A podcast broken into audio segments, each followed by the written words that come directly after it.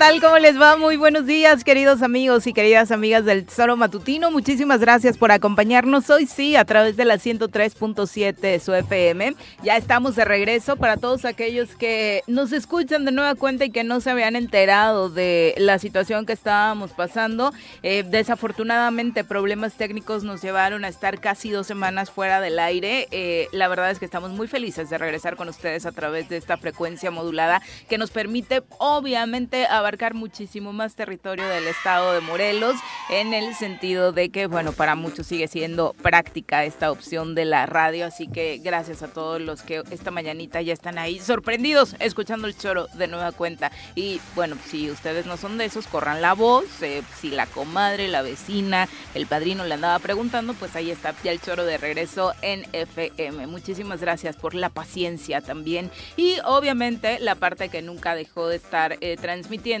fue la vía web, en donde a través del soromatutino.com, de radiodesafío.mx y obviamente a través de Facebook, de YouTube, hemos estado presentes y de la mano con ustedes analizando los últimos acontecimientos en Morelos, México y el mundo, como ya es costumbre, desde hace casi, eh, desde ya hace más de 19 años, justo en este lapso celebramos nuestro aniversario. Vamos a repetir el pachangón para compartirlo con todos ustedes a través de la frecuencia modulada, si el señor Arrece eh, así lo determina. Señor Arrece, ¿cómo le va? Muy buenos días. ¿Qué pasó, El viernes nos aventamos una nueva, un nuevo brindis, ¿Eh? ¿no? Para Sí, la no gente hay de FM.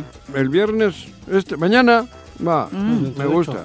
Mañana, sí, sí. Mañana es viernes, razón. joder. Yo creí que faltaba mucho más. No, mañana. Hoy es viernes. No, hoy es jueves. Qué rápida mañana semana, viernes, sí, sí.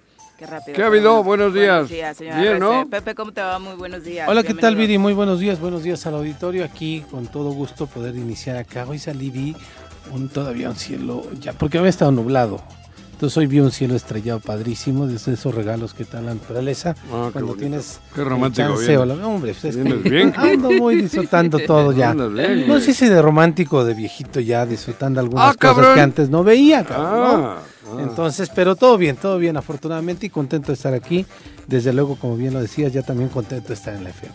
Exactamente, y estrenando aparte hoy ya, eh, bueno, mucha información eh, en el Congreso del Estado de Morelos. Estaremos hablando de todas las determinaciones que se tomaron ayer en el Congreso del Estado, particularmente esta en la que ya se le toma protesta a la diputada Zoraida eh, del Rayo para precisamente eh, ocupar el cargo que desafortunadamente dejó vacante tras ser asesinada Gabriela Marín. Ayer el Congreso del Estado decidió que Margui Zoraida del Rayo Salcedo se convierta en diputada del Congreso Era la del suplente, Estado de. Morelos Sí. al ser la suplente de Gabriela Marín Sánchez en esta fórmula que presentó el partido Morelos Progresa. Estamos a dos semanas de ese asesinato y bueno, se toma la determinación. Los mismos diputados habían dicho que, bueno, de alguna u otra forma tenían claro que esto era lo que la ley mandaba ley. lo que iba a suceder y que no tenían por qué darle más vueltas al asunto, a pesar de que se dijeron muchas cosas alrededor. Eh, de alguna u otra forma, respetaron algunos días de luto eh, y obviamente la memoria de la diputada Gabriela Marín. Tampoco es que hubiera muchas actividades en el Congreso eh, de relevancia y en la sesión de ayer deciden ya por fin tomarle protesta, ¿no? Sí, y es que algunos este, todavía querían que se fuera al debate. Todavía escuché a la diputada Mirna Zavala que decía, todavía no nos ponemos de acuerdo, lo estaba mencionando incluso ayer, todavía no nos ponemos de acuerdo sobre Ay, quién ocupará Mirnita, esta curul, pero me parece que no era una cuestión de ponerse de acuerdo. La determinación del, de la Suprema Corte, de la, perdón, del Tribunal Electoral del Poder Judicial de la Federación la semana pasada fue desechar el recurso que había interpuesto Roberto Yáñez en contra de la determinación del Congreso, y más que de la determinación del Congreso, del Tribunal Estatal Electoral, quien el tribunal le había quitado la, la diputación a Roberto Yáñez y mencionado le toca a una mujer, le toca a Gabriela Marín. Eh, él recurrió, eh, insisto, a la sala regional. La sala regional dijo, eh, la determinación del Tribunal Electoral del Estado de Morelos está bien, es Gabriela. Recurrió a la sala superior y la sala superior volvió a ratificar, vaya, este fallo que realizó el Tribunal Electoral acá y que por ende, desafortunadamente, eh, bueno, este fallo se da después del asesinato del feminicidio de la diputada Marín, pero por ende, eh, al fallar la sala superior en el sentido de que la diputación le correspondía a Gabriela Marín, en ese sentido es, le corresponde a la fórmula, y la fórmula es la, eh, la diputada que Es que le dieron muchas vueltas, ella, ¿no? O sea, Entonces, creo no que diputada otra. Mirna, con todo respeto, no nos podemos tardar media hora explicándole la ley. Aquí la verdad creo que eh, la ocasión en la que nos visitó la autoridad electoral estatal, de hecho fue una pregunta que duró dos minutos. El Sí. tema central de la entrevista iba a ser ese y nos tuvimos que adentrar en muchos otros temas del tribunal porque en dos minutos la magistrada dijo, es una fórmula, tiene que entrar la suplente. Y también nos simple, habían ¿no? dicho que no le correspondía a Roberto. Exactamente. Que Sí. Roberto no era en aquel momento el quien debía de haber tomado, sino Es la chica que después Sí, asesina, ¿no? Así es. Entonces, cuando, cuando hay unas leyes claras y hay un camino claro, el resto... Mi querida Mirna, joder, ¿cómo me acuerdo yo de Mirna? Sí, No, porque- te- pero te juro, Desde que fue consejera del IMIPE. Mirna... Sí, ella fue consejera del IMIPE. Ay, no me Sí, acuerdo. presidenta Yo me acuerdo cuando tomábamos hablas, ¿no? cafecito. Ah, ya. No, No, es que yo me acuerdo de ella. Cuando era contralora. ¿no? no, ni a- antes. Antes de la Contraloría. Sí, cuando era, cuando Ah, era, no sé. cuando era casi nada. Hay, hay- fíjate, cómo- pero es viva, ¿eh? Es viva, hay de reconocer. Cuando era casi nada es antes del IMIPE, Ah. porque después del IMIPE ya tenía, la verdad es que cuando Ah, llegó no, al ayuntamiento ya tenía una trayectoria Ah, bueno. importante y creo que muchos aplaudimos que en ese momento llegara como Fue de las Ah, primeras contralora. consejeras bueno. del IMIPE. Lo hizo bien en el IMIPE. ¿eh? Lo hizo bien. en el Ah, sí, IMIPE. ¿eh? Sí, sí, sí, hace muchísimos años. Qué bueno, cabrón. No, pero antes eh, le Lo hace conocíamos ese pasado con este en el ¿Eh? panismo, ¿no? Porque ¿Eh? ella fue panista. Ligada, ligada al Sí, pero luego fue... Así fue. Al- algunos otros también. Yo creí que había nacido en Madrid luego. No, no, no, no. Madrid. ¿Sí? ¿Por? que venía de Madrid. Se le pegó el acento de alguien. Sí, ¿no? se le pegó hasta el acento, cabrón. Y luego ahí fue. O sea, fue Es- parte del equipo de Sanz. Sí. Así es lo que. Sí, que es como- claro, más o menos. En el ayuntamiento. En el ayuntamiento. Y ya después en el gobierno del estado. En el gobierno ya creo que ya no es tan madrileña. Ah, ¿no? No, luego ya se hizo de Tepito. Creo. Dicen, ¿eh? Ah, mira. Digo, no lo sé. Qué cambio tan positivo, hay que refrendar nuestras raíces y Sí, no andar por qué comprando espejitos. Ándale, estoy de acuerdo, estoy- Sí, no, hay- claro. En, en ese sentido ya había otros que Ay, no, creo decían. que, ay, creo que era al revés. Los espejitos los vendía ella. Ah, Sí. Y mira, Sí, se los creo. compraron bien, ¿eh? ¡Oh! Es diputada. Y este, había otros que decían y especulaban. ¡Y va para arriba! Ah, ¿Quién sabe? ¿No? La vi con un rebozo. Morado. Sí, ¿no? El día de su Sí. informe, sí. Puta, para Semana Santa le va a quedar a toda madre. Bueno, todavía falta para Semana ¿No? Santa. Por eso, pero. Es el color de la Semana Santa, de la resurrección. Es el color. de la Es que ella sigue en el P. Ella sigue en el P. No sé, cabrón. Pues no había nadie Sí, del no, ella no, eso. ella no participó. Pero no estaba en- Hugo Eric, su dirigente, Joder, claro. o Argüelles. Argüelles, que ayer eh, este, apareció en un medio de comunicación. Está hablando de los egos y demás, muy chistoso. Sí, Argüelles. Diciendo que en Es que Argüelles es, buen, es simpático. Sí, pero dijo ayer, hay, hay- hay que quitarnos los egos para, Para, Cuernavaca. para ti, ¿no? No, Maus. Aclara, No, que, Maus. aclara que para Ay, Argüelles. Aclara que para ti es. Ni cómo ayudarte, querido Argüelles, cabrón. No, lo que yo decía era sobre la diputación que algunos Oye, estaban ¿qué pa- especulando. pero 15 Todavía especulaban que ella iba a renunciar para que Roberto entrara. Me parece que íbamos a entrar en un tema legal bastante. Que Bueno, es que también con los Yañez uno se puede esperar que podía cualquier cosa, llegar. ¿no? Que Ah, la que llegó. que llegó, ¿no? Ujú. Bueno, es que los Yañez tuvieron al tío. Luego a Julio, primero a Julio. Pero- bueno, Después pero en al esta, tío. en esta, en esta fue el tío. Luego El tío Roberto y Zoraida ahora. Roberto y ahora la cerraron el círculo bien. Y de ellos se puede esperar cualquier Son cosa. muy listos, O listos, sea, son muy eso vivos. tampoco es algo no, no, que no, no, no, la verdad. ¿no? Bueno, Mm. pero, pero la legalidad está. ¿eh? Ahí está. Se Bueno, hizo así Oye, presente. pero no había más. ¿eh? ¿sabes otra cosa? Que hubo 15 votos. Para Eso las también. facultades que la Constitución les confiere a los Mira, diputados Jorge para aprobar Mit- el paquete económico 2023, les dio la cuenta y les sobró. 15-0 fue Sí, el ¿no? marcador el día de ayer para faltaban las Yo cinco. estaba escuchando ahí cuando dieron la votación eh, de manera. Congreso. Sí, sí, sí, cuando nombran, ¿no? Ajá. Cuando dicen diputado tal, a favor. Le ponían tal, el micrófono. Y de pronto escuché Eliasid Polanco a favor. Dije, "Ay, ¡Ah, ¿qué cabrón! pasó? ¿Dónde llegó este? Sí, Lo convenciste, Juanjo, igual con tus mensajes. Ah, Quise- quise- Jorge Mil le dijo, quise repetir la transmisión, pero como nada más era en Facebook, no pude escucharla bien, pero sí. Sí, Otro compañero que estaba escuchando dijo, Eliasid votó. sí. Fue parte de los 15. Sí. Le llegaron tus mensajes, ¿ves? Si funcionan tus mensajes ¿Viste? subliminales. Con Jorgito. Oh, ¿Qué Jorge tal?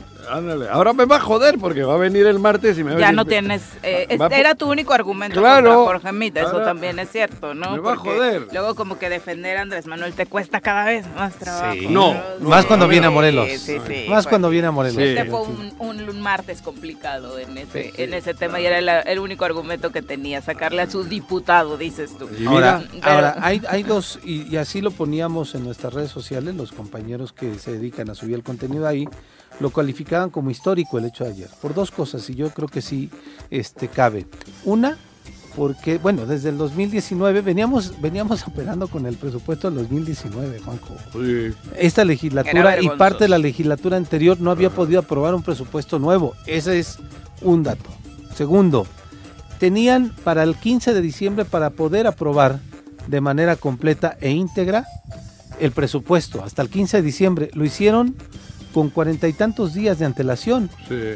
Pero además la otra es, al- veía un tuit, al menos en una década, dicen, no sé si sea, sea correcto una década, se ve que el, el- el presupuesto que se aprueba es un presupuesto distinto al que manda el Ejecutivo. Normalmente, al menos en los seis años de Graco, había pasado el presupuesto sin ninguna Tal bronca. Que estaban Casi los tal minions. cual. Dos, tres así modificaciones, pero muy mínimas, ¿no? En el tiempo de Marco Adame, quizá cuando Lucía Mesa de pronto fue la presidenta de la Comisión de Hacienda, sí hubo algunos jaloneos, pero casi al el primer año de la legislatura. Además, todo transcurrió muy bien. Es la primera vez en mucho tiempo que el Congreso del Estado asume su responsabilidad política. Ay, pónganles una ovación. Este, Les van a volver Paco a decir va- que son amigos. Paco se va, este, Congreso. Paco se va a enojar porque va a decir que ahora ya Otra, vez, estoy aplausos este, ¿no? históricos. Pero, neta, ¿eh? no lo había hecho el Congreso, ni siquiera cuando estuvo Paco ahí, le digo ahora que venga, ¿no? Ni siquiera cuando Yo- estuvo Paco ahí.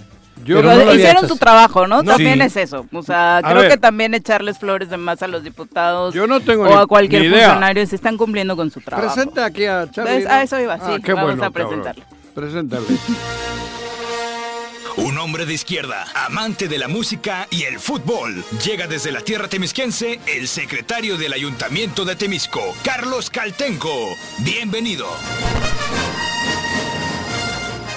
Carlitos, buenos días. ¿Cómo te va? Bienvenido. Buenos días. Este, Caltenco. habrá, habrá que analizar a detalle cómo viene este presupuesto. Entramos a ese tema en un momentito. Es que ya tenemos en la línea al diputado Agustín Alonso, a quien saludamos con muchísimo Joder, madrugó. gusto. Diputado, ¿cómo te va? Muy buenos días. Viri, ¿qué tal? Muy buenos días a todos ahí. A, Ajá. escucho a Juanjo, Aquí sí, claro. este, Y a Carlos Caltenco. Carlos, ¿Eh? ¿Qué onda? ¿Estás despierto? Buenos Ayer días. terminaron tarde, ¿no? Sí, muy, muy tarde. y comenzamos muy temprano también. Y, y sí, sí, despierto. Normalmente despertamos temprano para poder iniciar con las actividades, Juanjo. Ah, qué bueno. Saludarles. Cojo y me levanto muy temprano. ¿Qué? Nada, No, le hagas caso, diputado. Eh, la verdad es Siempre que empieza así su mañana. Qué Juanjo. buenos días, el joder. día de ayer se tomaron decisiones importantes en el Congreso del Estado de Morelos, una de ellas relacionada directamente con la comisión que te compete, que es la de Hacienda, en torno al presupuesto. Decíamos, la verdad es que la apuesta era que se vinieran complicaciones en torno a su aprobación, sin embargo, lo lograron con un consenso amplio. Sí, claro que sí, ayer, digo, no, no fue un tema de ayer, hay que recordar que este presupuesto lo, lo recibimos el 30 de septiembre, eh, el Congreso del Estado recibe en manos de el, el titular de la Secretaría de Hacienda del Gobierno del Estado, no, titular encargado del despacho de la de Secretaría de Hacienda del Gobierno del Estado, y pues bueno, después de un análisis eh, importante que se hizo con los compañeros asesores, un análisis que se hizo con todo el equipo de la Secretaría Técnica, eh, con todas y todos de los que formamos parte del Congreso, Ujú. digo todas y todos los que hay voluntad, porque la, la, la, la Comisión de Hacienda está abierta, está abierta, es una parte donde yo desde el principio y del año pasado, pon- poniendo un ejemplo, pues involucramos a cada, a cada uno de los diputados y diputados que tuviera voluntad y quisiera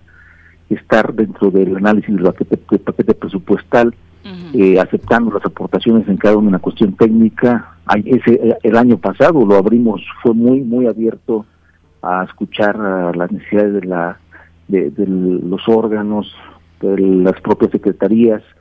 eh, y bueno, es, esta vez fue un poco distinto porque también hay que aprender de las malas experiencias.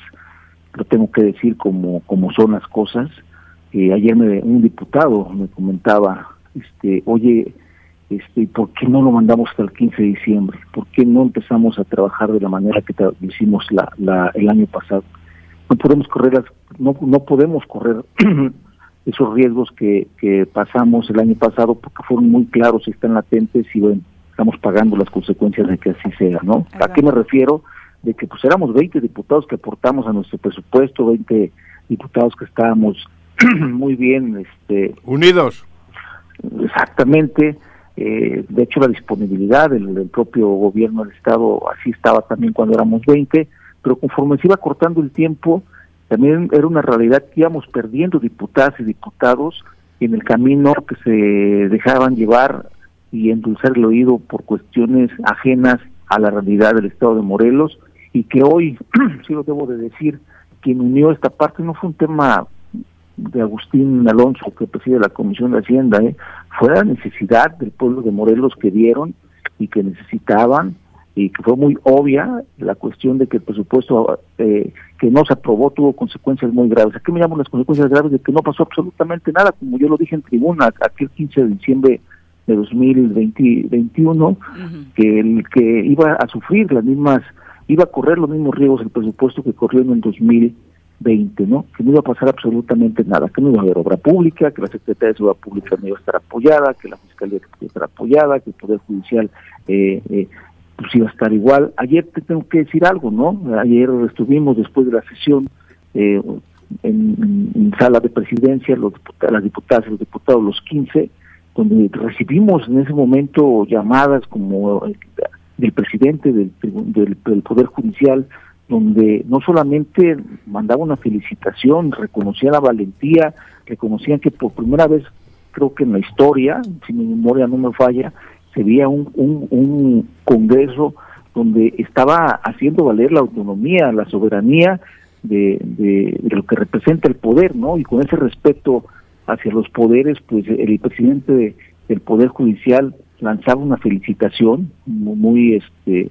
de verdad, nos, unas palabras muy, muy bonitas que, que, lo, que nos dijo. Asimismo, recibimos la llamada también del fiscal general del Estado de Morelos, vaya, el del presidente del- de, la Comisión de Derechos Humanos y cada uno de los este, Organismos, de- de sí, las- sí, que se habían sentido estaban- lastimados con el estaban- presupuesto. sí. exactamente, ¿no? Que los traían vuelta y vuelta, que estaban con el tema de las ampliaciones eh, luchando y que al final de cuentas sometidos a la voluntad de que el Ejecutivo les pudiera dar un recurso. Hoy no, hoy vienen etiquetados, hoy vienen en ley, hoy vienen votados por 15 diputadas y diputados y creo que, y debo de reconocer esa parte de mis compañeros diputados, es un, es un presupuesto sensible, es un, pues- es un presupuesto que va en favor de la ciudadanía y es un presupuesto que hoy nos está eh, dando la razón también, estamos a pocas horas, yo creo que en el curso del día estará siendo así, donde no se desprotegió a los maestros jubilados del IEBEN, donde no se desprotegió a los maestros de jubilados de COAEM, en una lucha histórica que tenían también ellos de poder tener recurso, tanto que demandaban durante muchos años, donde el Poder Judicial está, este vaya, en, en un, en un nivel de requerido para poder ejercer su, su función en ese poder tan importante, donde la Fiscalía se fortalece también, lo debo de decir, vamos a fortalecer muchísimo el tema de la persecución del delito y de investigación y demás, se van a fortalecer, van a haber contratación de por lo menos 200 o 300 elementos de, de, de la Fiscalía que, que conlleven también a, a la persecución del mismo, ¿no? Estamos pensando UAM, este el tema de la UAM. de una aeronave, mandé, la UAM, la UAM, perdón. sí, la universidad. Es que Ah, ya habla ah, inglés, está practicando. Ah, cabrón. ¿De qué, ¿De qué viene de eso? En vasco te hablé. Ya estabas entrando en la materia. ¿Cuáles son los, pregunté la UAM. los aspectos más importantes Claro, que es tiene este iba- presupuesto? El tema, los municipios, es Carlos Cantenco, ¿verdad? Sí. Sí, Sí, Carlitos. Eh, Hay que recordar que los municipios, nosotros hemos llevado una lucha municipalista porque creemos y sabemos y conocemos que los municipios es, es una es la, es la base primera que tocan que toca el pueblo para poder eh, pedirle que, que le ayude a la gente, ¿no?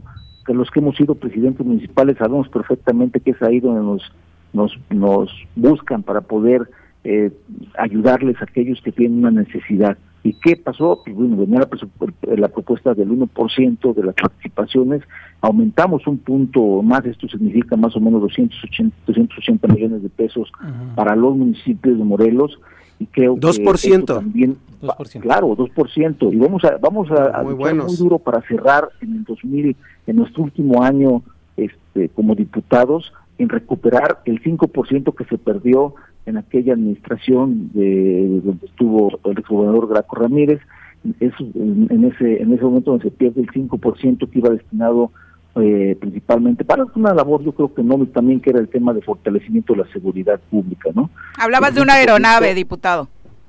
Ajá, perdón. El tema de, de la fiscalía se va a fortalecer muchísimo, Ajá. así mismo como la CES. Eso Ujú. son, son cuestiones prioritarias que no se disminuyó su recurso, al contrario, se les, se les este, aumentó el recurso y creo que eh, cumplimos con la necesidad, así mismo salud. Este, vaya, es un. E- es En un- este tema es de la CES, ah, uno de los argumentos Paede. de Guarneros regularmente es no hay presupuesto. No va a tener ese argumento en 2023.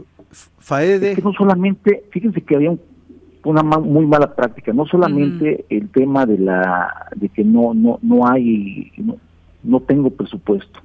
El tema de que no venía etiquetado el recurso era un tema muy grave que tenía sometido a las secretarías y a los organismos y demás a poder tener que contar con ampliaciones. ¿Qué pasa, por ejemplo, con, pero tengo que decir, con el Poder Judicial, no cuando tenían presupuestos o sacaban un presupuesto eh, de 400 Amplio, y tantos sí. millones de pesos y a final de cuentas tenía que ejercer arriba de 700, pues tenía que estar sometido a la disponibilidad de que el Ejecutivo le diga, oiga, dame la ampliación o, o, o necesito 50, 100 millones de pesos, aunque yo Ejecutivo ya sabía que el Poder Judicial tenía que salir con 200, 300 millones de pesos más del presupuesto que yo había enviado, pues prácticamente lo tenía sometido a lo que yo decía, así mismo UAM, ¿eh?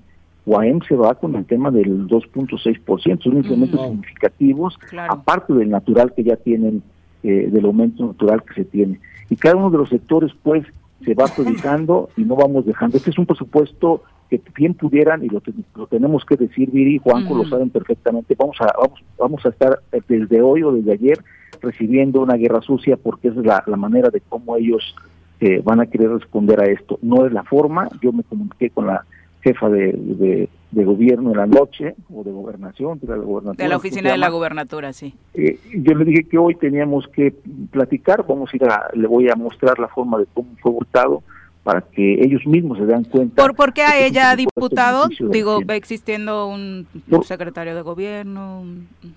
Digo, la realidad también es que ella es con la que hemos tenido la- el contacto, la Es la interlocutora. Que le sabe el tema del exactamente. Y bueno, buscar aquí realmente, yo con secretario de gobierno la verdad he platicado muy poco, ¿no? De estos casos y, de muchos más.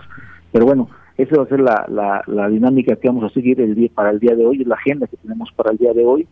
Y, y muy contento Luis, de que 15 diputadas y diputados... 15, ¿por qué 15? ¿Cómo apareció el...? Juanjo le apostaba que lo más que iban a tener era 14. Claro, con la nueva de ayer, pero 15, cabrón. Aquí discutí con Jorge Mita antier, cabrón. Y apareció, Sí. apareció Polanco. Yo, nunca- yo nunca he ocultado, Juanjo, las cosas, porque Ajá. a mí yo soy de la idea de que la verdad siempre te lleva a no enredarte ni a decir cosas que no. Eh, yo tomamos la decisión, buscamos al compañero diputado de así Polanco. Ah, qué bueno. Eh, lo conozco de hace muchos años, es, es, es de autopequense, jugamos Sí. fútbol juntos cuando cuando eran, bueno, es- Malos los dos, malos. Cuando eran más jóvenes. que yo. Malos los dos, pero... íbamos a la misma secundaria, en fin, a- Betis, en fin, hay, hay, hay amistad hace muchos años y, y quise eh, que con el presidente del Congreso y los compañeros, porque estuvimos trabajando también desde las 8 de la mañana. Ayer nos veía alguien, algunos medios con tenis y, oye, pero ¿por qué vinieron así? ¿No? porque no vienen de saquito? Y eso es que lo que no sa- piensan que, Va que pa' largo. salimos de la casa corriendo y eso. No, no, no, estamos desde las 8 de la mañana trabajando. Eh, Claro. vimos y creímos que había condiciones por tener los votos. Eh, quisimos ir a compartirle al compañero de la CIP cómo estábamos trabajando, de qué forma, cómo venían las cosas. Eh, lo vimos, platicamos, este, explicamos, eh, le pedimos que, que se sumara, que es un tema no no de egos, no es un tema de, de revanchas, no es un tema de a ver quién gana, es un tema de, de la oportunidad que tenemos como poder legislativo en la historia de darle esa autonomía, de darle esa soberanía para poder tomar decisiones, no solamente en el presupuesto que aquí, de lo que viene, no está sometido absolutamente a nadie. Ya vimos que nosotros, como Poder Judicial, perdón, como Poder Legislativo, pues tenemos una gran eh, importancia y una gran un gran poder, sin hablar en soberbia, sin hablar de más, para tomar las decisiones que aparte son nuestra obligación. No, son la voz del pueblo y por supuesto deben comportarse, me parece que como funcionarios públicos a la altura. Diputado, solo una duda, ¿la libre transferencia hubo es- modificación en ese tema? Sí, es, eso es algo, Viri, de, yo creo que de lo más importante, hace un rato hablábamos de, de- del el tema de la de los que estamos sometidos a las ampliaciones, todos, ¿no? Llámese Congreso, llámese Mm. todos, porque hoy se critica al Congreso de que va a tener un incremento y que, pero al final de cuentas, cuando estuvo eh, Alfonso de Jesús, por ejemplo, pues sacaban un presupuesto de 400, pero terminaban ejerciendo de 500 millones de pesos, ¿no? Vaya, por las ampliaciones que se daban. este, en fin, eh, eh, las libres transferencias es un tema importantísimo y quiero dar un dato también importante y, y se tocó, se tocó la visita que tuvimos con el, el tema lamentable de la compañera Gaby Marín en Secretaría de Gobernación y que supo Encinas, Adán Augusto y doctor Isela, tocamos el tema de las libres transferencias, que era algo que también lastimaba a- al gobierno, pero se, se sacaron como, o se sorprendieron de que en Morelos las libres transferencias eran prácticamente un paraíso de poder hacer y, y deshacer en el tema de quitar y poner o, o lle- o llevar de un lado a otro el tema del presupuesto. Hoy está limitativo, lo tengo que decir, Ujú. sí limitamos el tema de las libres transferencias. Eso quiere decir que cualquier situación, no todas, no todas, hay, hay transferencias, tampoco queremos meterle el pie al, al gobierno, este, pero son limitativas. Vamos a hablar de un, de un 100, un 70% de las importantes, aquellas que no puedan correr un riesgo, algún paso, algunas cuestiones que tengan que ver con, con acciones que tengan que hacer con el gobierno, en cuestión federal, este pues bueno eh, ahí, ahí sí nos metemos pero todo aquellos todo lo demás sí, sí debe ser informado debe ser de petición al Congreso del Estado y en conjunto el gobierno el poder judicial y el poder el poder- el poder legislativo y el ejecutivo pues tomar las decisiones del destino de los recursos en su momento en estas ampliaciones. Y para Oye, Agustín, concluir Eh, la- para concluir las libres transferencias se votan para que sean limitativas y, y Ok. tenga que ver el Congreso como en ley se debe de hacer. El presupuesto para el campo, Agustín. Bien, también se, se su- sube los incrementos también este, importantes. Eh, creemos que el tema de, del FAEDE también este, es algo importante. Tengo que decir, el FAEDE no sufrió cambios, pues eh, viene como, como está. Vamos a exhortar. A mí algo de lo más importante ahí en el tema de campo va a ser la manera de cómo vamos a poder apoyar también y exhortar a los propios alcaldes que se aplique perfecto y correctamente el tema de FAEDE. Nosotros estamos en, el tema eh, eh, preocupados y ocupados. Tengo que decir el, el trabajo de la compañera Verónica Rubio, que es la presidenta de la comisión. eh, creo que esa esa parte lo ha hecho muy bien, ha, ha sacado muy muy muy de frente las necesidades del campo del estado de Morelos y yo creo que también es importante el avance que se tiene ahí. Hay que recordar que el campus prácticamente no se recibía absolutamente nada, no se veía nada. Eh, y bueno, con lo que viene, yo creo que también va a ser un importante avance en este en este presupuesto 2023 para el campo morelense. Oye, entonces, el presupuesto que le llega a ustedes era un Frankenstein malo y feo. Ustedes le han dado forma, pero es la misma cantidad, es la misma tela, la han jalado bien y... No, Juan. ¿O cómo es ese asunto? No, no, no, no, Juanjo, no. Debo de decir que no, no es tampoco así como tal. Algo, algo se sabía, algo presentían, algo, vaya, o algo de, de buena intención, voy a hablarlo bien. Este, eh, No era tan Frankenstein.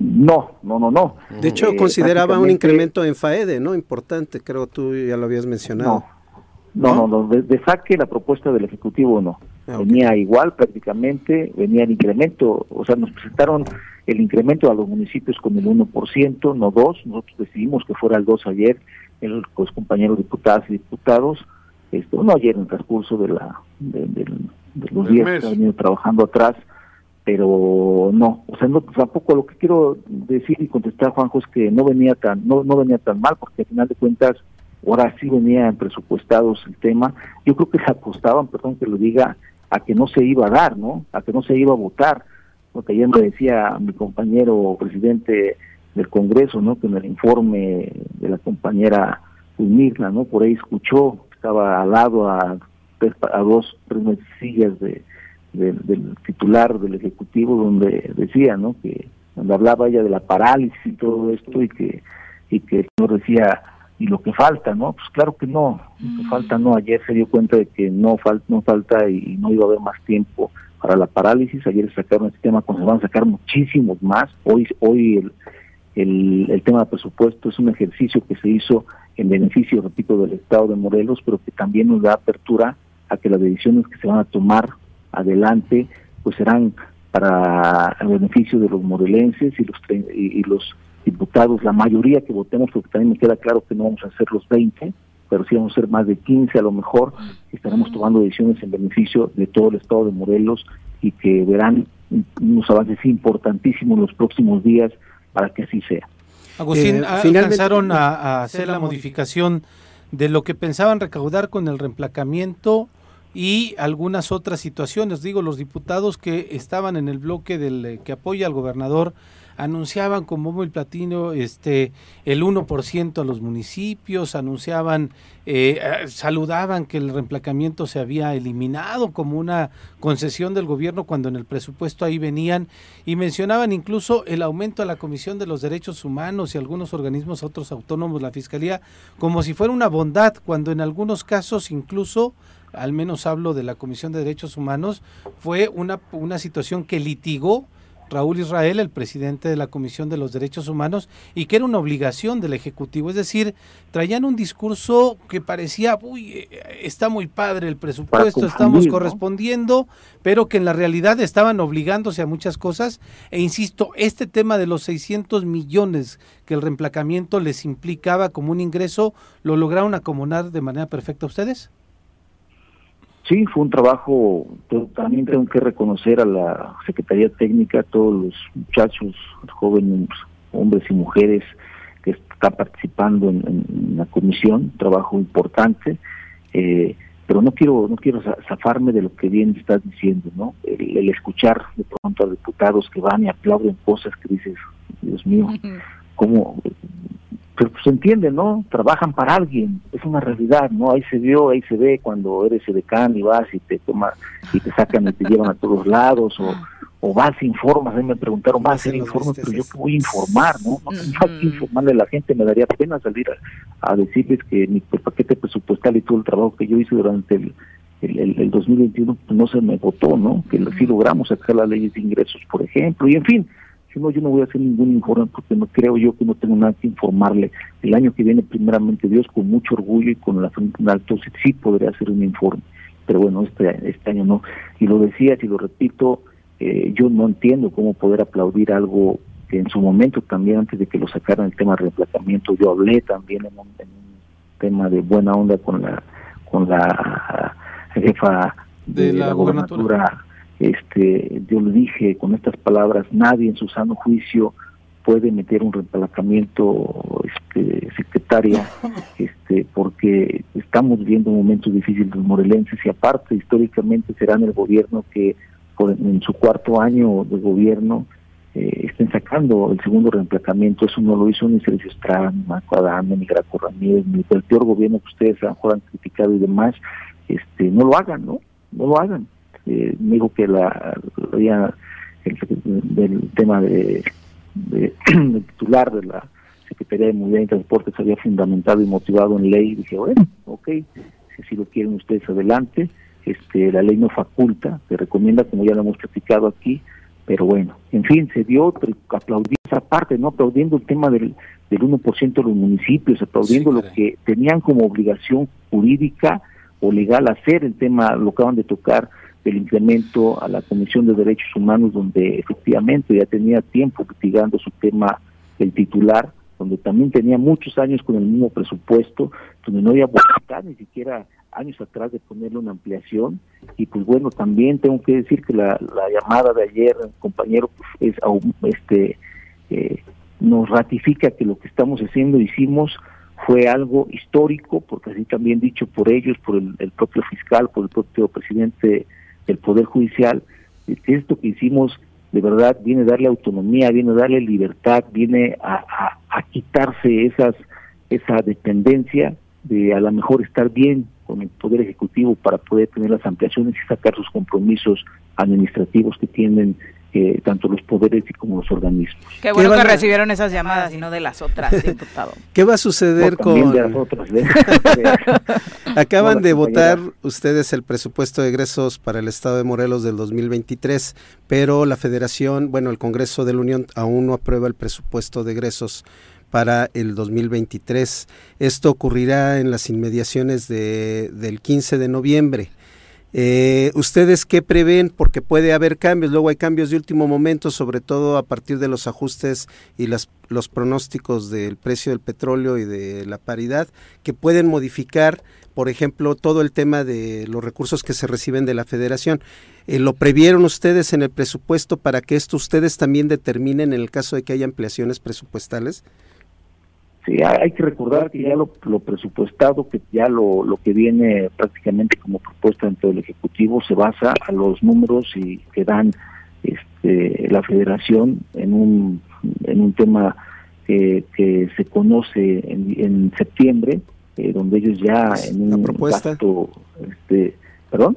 Es cuando hace la propuesta el Ejecutivo. Claro, sí, ya, ya que tienen certeza de lo que prácticamente les va a llegar, ¿no? No pueden hacer un presupuesto que todavía no tengan certeza del, recurso que van a recibir una vez ya publicado también ellos en un, en un este, presupuesto de egresos de la federación, de lo que disponen todos los estados del, del país, pues ellos se basan para poder hacer el, presupuesto de cada una de las federaciones, de las, de las entidades estatales y nosotros, digo, si bien es cierto, hay, una, hay un presupuesto que tienen que votar al presidente de la República en el Congreso de la Unión, pero no impacta a lo que ya tenemos presupuestado en este en el estado de Morelos, porque te repito, va, va se basa en el tema de lo que ya mandado por la Federación y autorizado para el 2023, ¿no? Eso da, primero se saca esa parte y ya después los, los este, los, estados es cuando empiezan a hacer sus presupuestos, sus propuestas para mandarlos a los congresos de los estados, es así el caso de Morelos,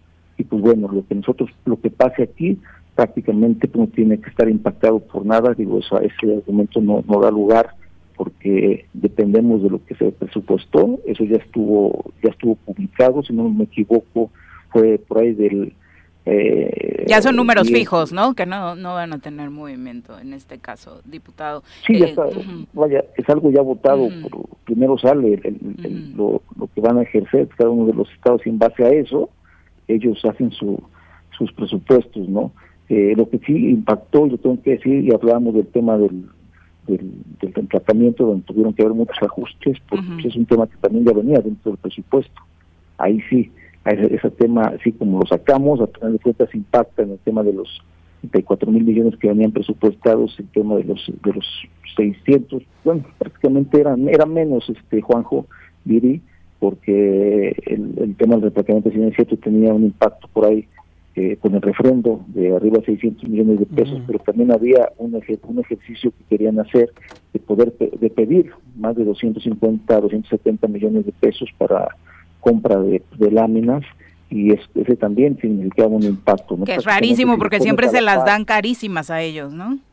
Sí, no, siempre si lo pones a la Sí. par de lo, de lo del ingreso con el egreso, pues, pues prácticamente estamos en, en temas igualitarios. Sí, ¿no? que Tablas, también fue ¿no? una jugada ahí con Jiribilla para meterlos en Sí. problemas, ¿no? El decir no va el reemplacamiento tampoco es que los haga quedar como los buenos del pueblo. Pero bueno, diputado, muchas gracias por la comunicación y bueno. una rueda de prensa Ok. y yo creo que ¿A qué se va a avisar. eh, donde 12 estemos- horas, ¿no? se va a avisar parte de la... ¿Mandé? ¿A las 12 horas será?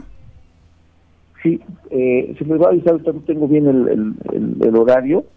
Este, estoy a punto de salir a dejar a mis hijas, perdón. Y, Ya van a llegar este, tarde, diputado. Y nos van a echar la No, no, no, culpa. Vamos, vamos a buena hora, vamos a buena hora. Y, Perfecto. este, y pues bueno, eh, ahorita vamos a estar avisando por parte de Comunicación Social del, del, del Congreso del Estado para estar ahí presentes y dar a detalle todo lo que se hizo ayer, porque también, te repito, fue algo que estuvimos trabajando desde las 8 de la mañana y que concluimos ya ya tarde. Y, y lo que sí les puedo decir con amplio orgullo, con, con la frente en alto, sin vergüenzas, al contrario, es de que esto fue a favor del pueblo de Morelos y lo van a reflejar los números, sobre, pero sobre todo los resultados para el año 2023 y el tiempo y las acciones le darán la razón a lo que hicimos 15 diputadas y diputados a los cuales reconozco su valor porque fueron presionados y muy, muy presionados y amenazados y demás, como bien lo saben, Ujú. al estilo, ya sabe cómo lo hacen. Al estilo cocaburra, dice reconocerles. Juanji. reconocerles esa, esa valentía, ese compromiso por el Estado de Morelos, reconocerles esa libertad que tuvieron para ejercer eh, su, su voluntad y de verdad vienen cosas importantes si es que Lo mejor es que ya no hay pretexto, ¿no? Eso Ya- es lo interesante. Ya ese básicamente 2% es una bocanadota de aire para los municipios, de entrada, ¿no? Por ejemplo. Y creo que eh, en el articulado previeron que hubiera una parte para específicamente para seguridad. Ujú. Sí, así es. en los Producción. Pero en fin, yo lo quería comprometer al diputado, Ajá. pero ya no se Bueno. pudo, tendremos que hacerlo. Es que nada más a- compartirle al auditorio. Desde la semana pasada, el Choro Matutino, en las redes sociales publicamos la propuesta de presupuesto que presentó el Ejecutivo para que la gente Lo conociera. lo conociera, supiera de qué iba, cómo está. Yo quería ver, pero seguramente sí lo vamos a hacer. Si no nos lo dan, lo vamos a conseguir para que esto que se votó el día de ayer vea la gente cuál es el comparativo. El contraste, ¿no? ¿Cuál es el contraste exactamente de cómo eh, decidieron ayer los 15 diputados en esta eh, paquete presupuestal 2023?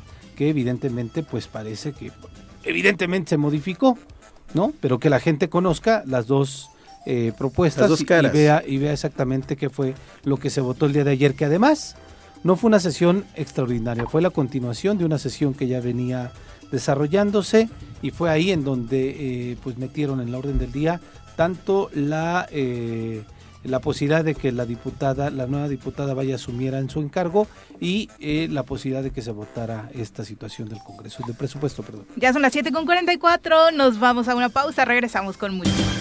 7 con 50 de la mañana, gracias por continuar con nosotros. Abrazo para Martín Flores, que nos escucha desde el pueblo originario de Coajomulco. Muchas gracias, querido Martín, por sintonizarnos como todos los días. También para Chacho Matar, un abrazo, querido Chacho, gracias por acompañarnos. El Barto a través de Twitter dice, histórico, histórico es que trabajen. Creo que ayer pasó rápido precisamente por eh, esta, este asunto del madruguete de los 15, que se reunió más por la toma de protesta de, las, de la nueva diputada. Ahora resulta que hay que aplaudirles por unos días que trabajan al año. Su trabajo es eh, eso, hacerlo todos los días por Morelos. Bueno, también en su justa No. dimensión, eh, Barto, me parece que es importante también pues hablar de las cosas que se hacen bien cuando, cuando se hacen, ¿no? Ya eh, obviamente esperaríamos de todos los funcionarios pues muchísimo más y por supuesto que entiendo que estés enojado después de toda esta parálisis porque me parece que es eh, el resultado de eso, ¿no? De toda esa inacción que tuvo el Poder Legislativo por las diferencias internas que enfrentaron los últimos No, pero hay que ¿no? hacer un, un una, este, reconocimiento. A diferencia de, por lo menos yo recuerdo, tres legislaturas, cuatro legislaturas anteriores, este, esta legislatura está mostrando una real independencia de poderes. Eso No es... tres 15, legislaturas. 11, ¿eh? Bueno, estamos hablando de añísimos. ¿no? 15. O sea, recordemos las dos legislaturas este, 75%. con, con Graco, ¿no? Sí, Totalmente pues, abyectas al Poder Ejecutivo. En la pasada legislatura nunca igual. se ponían de acuerdo. Curiosamente, cuando aprobaron el presupuesto famoso, El 2019 ahí sí todos votaron vez. a favor. Este y eh, igual con, con eh, digamos los periodos anteriores tuvimos. Este, Tampoco hemos tenido un gobernador tan malo, ¿eh? Sí, pero me refiero. Digo, cabrón. Me refiero a que este están Ahora. mostrando hoy una, una total independencia de, de que eso es sano para, para las para México y para Digo, nuestro Morelos. Pero de comentar- 20 son 15. Ah, sí, sí, sí. 15, el Van avanzando. 75%. Y dijo que pueden ser más, eso. Eso dijo que podían ser más. sí. Eso. Yo no, Bueno, yo no dudo lo- que terminen ya- sumándose ya todos los diputados. No, ay, más. Carlitos. No lo creo. Carlitos, cabrón. ¿Qué sentido tiene quedarse te- en un grupo? Eso es- pregúntaselos a ellos, pero, no lo van a hacer. ves. No lo van a ¿No? hacer. Ahora, no yo, los ves, yo digo, cuando dice. Bueno, ¿y para que- qué les quieres para acá? cuan- No, pues ojalá y votaran bien.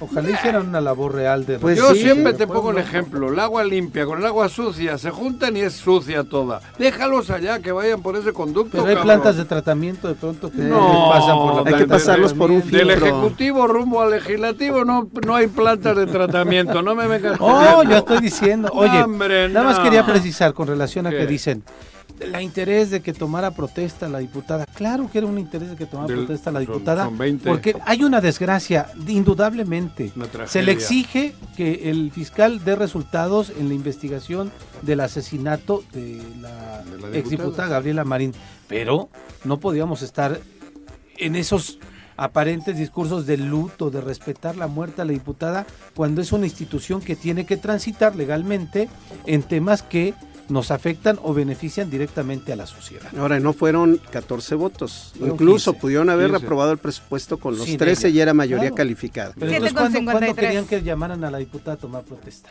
Ujú. Vamos a platicar de cosas más amables. Ante más tanta excitación, llegó como la hora le decía feliz. Carlos, Vamos vamos a la dirigir la energía bien, cabrón. Los chakras. Señorita, la corneta, por favor.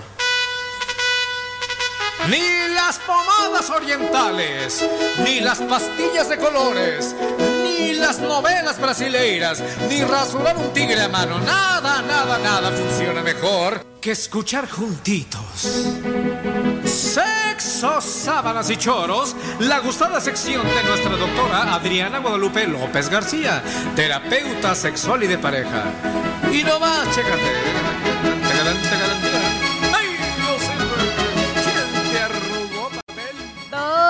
Querida, ¿cómo te va? días. Hola. ¿qué tal? Buen día. Qué bueno que vienes. Gracias. Oigan, No sé cómo controlar tanta, tanta energía positiva, cabrón. ¿Qué hago? tienes que liberar energía. Eso. ¿Por dónde, cabrón? De tu cerebro, porque Ajá. no, no sé si se pueda de otro lado, pero Ajá. bueno. Oigan, Traducción trae una diarrea. No. oigan, ¿se acuerdan que la La semana diarrea, ya sabes cómo le allí, cagalera. No, no sé. Trae una cagalera. La de ayer el Barcelona, ¿viste? Mi pronóstico era bueno, no me dominó el odio. Ándale, Shakira ha hecho Sí, brujería, cabrón. exacto. ¿Se acuerdan que la semana pasada les comentaba que, bueno, hablando de la conmemora- conmemoración de la prevención del cáncer de mama, yo tenía pendiente este tema de hablar con ustedes en torno a lo que tiene que ver en la sexualidad con el cáncer de mama. Y fíjense qué importante es porque ayer me quedé pensando que estuve reunida con un grupo de médicos y, y médicas. Y entonces Felicidades, veíamos- por cierto, que acaba de pasar el Día del Gracias, gracias. Ajá. Pero fíjense qué importante Ujú. es los mensajes que mandamos y Ujú. quiero empezar con ello. Cuando le- una mujer te pregunta, oiga, ¿y cuando me hagan la mamografía o mastografía me va a doler? ¿Saben? O sea, es como ir con esta preparación, muchas veces como Predisposición. esta predisposición. Y si tú le dices, no, no, no te van a doler, pasa a lo mejor a sentir alguna molestia, te van a presionar la mama, etcétera, ¿no? Pero la mayoría de las personas van, es que duele, es que te apachurran horrible, es que te va a quedar el dolor durante mucho tiempo. Y entonces, fíjense, la mujer ya va predispuesta a eso, a que le duela. Y no necesariamente tiene que generar dolor. ¿Depende Ahora, de la técnica? Depende, y además del Sí, tejido mamario que tenga, ¿no? O sea, hay mujeres que además para que pueda eh, el, el aparato presionar bien la mama, si no hay mucha glándula, habrá que hacer un poquito más de presión para que se vea y acomodarse mejor en el mastógrafo. Pero finalmente son técnicas. Y yo creo que aquí la parte que a muchas mujeres le limita primero es que no tenemos, ahora hay más cultura en torno a eso, pero lo otro es el tener miedo al dolor. Voy a poner otro ejemplo. Cuando las mujeres nos preguntan a otras mujeres, oye, ¿la primera vez duele? Y ¿La las primera mujeres, vez de la primera qué? vez de la relación De la- sexual. Ah, Primer ¿no? encuentro Duele. sexo. sexual. La Tu penetración. primer- o, o tu primer beso, ¿no? Te va a gustar. O sea, son cosas que de dónde le contestas, de tu vivencia, de lo que dice la literatura, de lo que dicen otras mujeres. Y hay muchas mujeres que nunca les dolió, ¿no? Que a lo mejor se llevaron cierto tiempo, lo hicieron con calma, Claro. la pareja fue como muy sutil, etcétera. Claro. Entonces, en este sentido, No, lo brusco. primero es que yo creo que la prevención siempre va a ser nuestra herramienta, ¿no? Cualquier cosa que tengamos que hacer. La mastografía, laboratorio, un ultrasonido, lo que tengamos que hacer y obviamente la exploración. La semana pasada yo les comentaba cómo en este juego, donde la pareja, desde el punto de vista erótico, puede tomar partido, y les decía, cuatro manos son mejores que dos, Claro. ¿no? Y, cómo y- sí y la tenía razón. exploración, sí, de verdad. O sea, y Yo bueno, si opino que no sumando- confían mucho en el tacto de los caballeros. las, las manos, las manos del ginecólogo, ¿no? La ginecóloga. O sea, vamos sumando las manos y las técnicas de exploración que desde, de, de verdad desde jovencitas hay que enseñarles. Y ahorita les Ujú. comento algo que ha sido sorprendente. Por eso mi insistencia en hablar de, de la sexualidad y el cáncer de mama. Partiendo de esto, tenemos que ver que una mujer que tiene cáncer de mama, con este, bueno, que le dan este diagnóstico, tenemos, y relacionada a la sexualidad, tenemos que ver qué pasó con la sexualidad de esa mujer. ¿no? Antes. ¿Cómo vivió su sexualidad? Si es sexualmente activa, ¿cómo, cómo ha sido esta trayectoria? No sé si recuerdan que en algún momento les, yo les comentaba los componentes de la sexualidad, que no nada más es el erotismo, eh, es un componente, pero también está la reproductividad, también tenemos la identidad de género y también tenemos la posibilidad de vincularnos afectivamente, ¿ok? Y obviamente la parte erótica. Lo cachondo. Esta- estas cuatro capacidades que tenemos como seres humanos, que las vamos desarrollando con el paso del tiempo, una mujer puede en algún momento cuando le dan este diagnóstico, imagínense, ¿no? Que le todo. dicen, tienes cáncer de mama. Puta. Y entonces, lo primero es, muchas personas piensan, Sí, me voy a morir. golpe, golpe. Claro. O sea, cáncer es igual a muerte, Muerte. sabemos que no. Pero la otra situación es, ok, ¿y ahora qué? ¿Me van a hacer mastectomía? ¿Voy a recibir quimioterapia? ¿Me van a dar radioterapia? ¿Voy a recibir medicamentos orales? ¿Qué me van a hacer? Cuando a alguien le dicen, bueno, te vamos a hacer mastectomía. Lo primero que pasa, porque además ustedes hombres y nosotras, Billy, no me dejarán mentir, que la mama tiene una carga muy importante desde la feminidad. Punto número uno. El erotismo, la sensualidad y obviamente claro. lo que tiene que ver con la lactancia, ¿no? Entonces, de alguna manera, cuando alguien le dices, te vamos a quitar A una quitarla, mama, ¿no? Sí, entonces es como el temor, porque bueno, algunas personas le pueden quitar el tumor, nada más. Por Pero cuando es, te vamos a quitar una mama Sí, sí, o las dos, Del, del seno. exacto, viene este impacto que es lo que hay que considerar. Primero el impacto emocional, el temor que puedes tener, la sorpresa, ¿no? Pero después todas las emociones que hay alrededor de todo eso. que te vas Exacto. a ver con un pecho menos. Con un pecho Que menos. se acabó y- tu vida sexual. que se acabó la Sí, vida claro. sexual, o sea, Claro. todo lo que puede suceder en torno a, a la noticia, ¿no? Entonces, el primer impacto ahí está.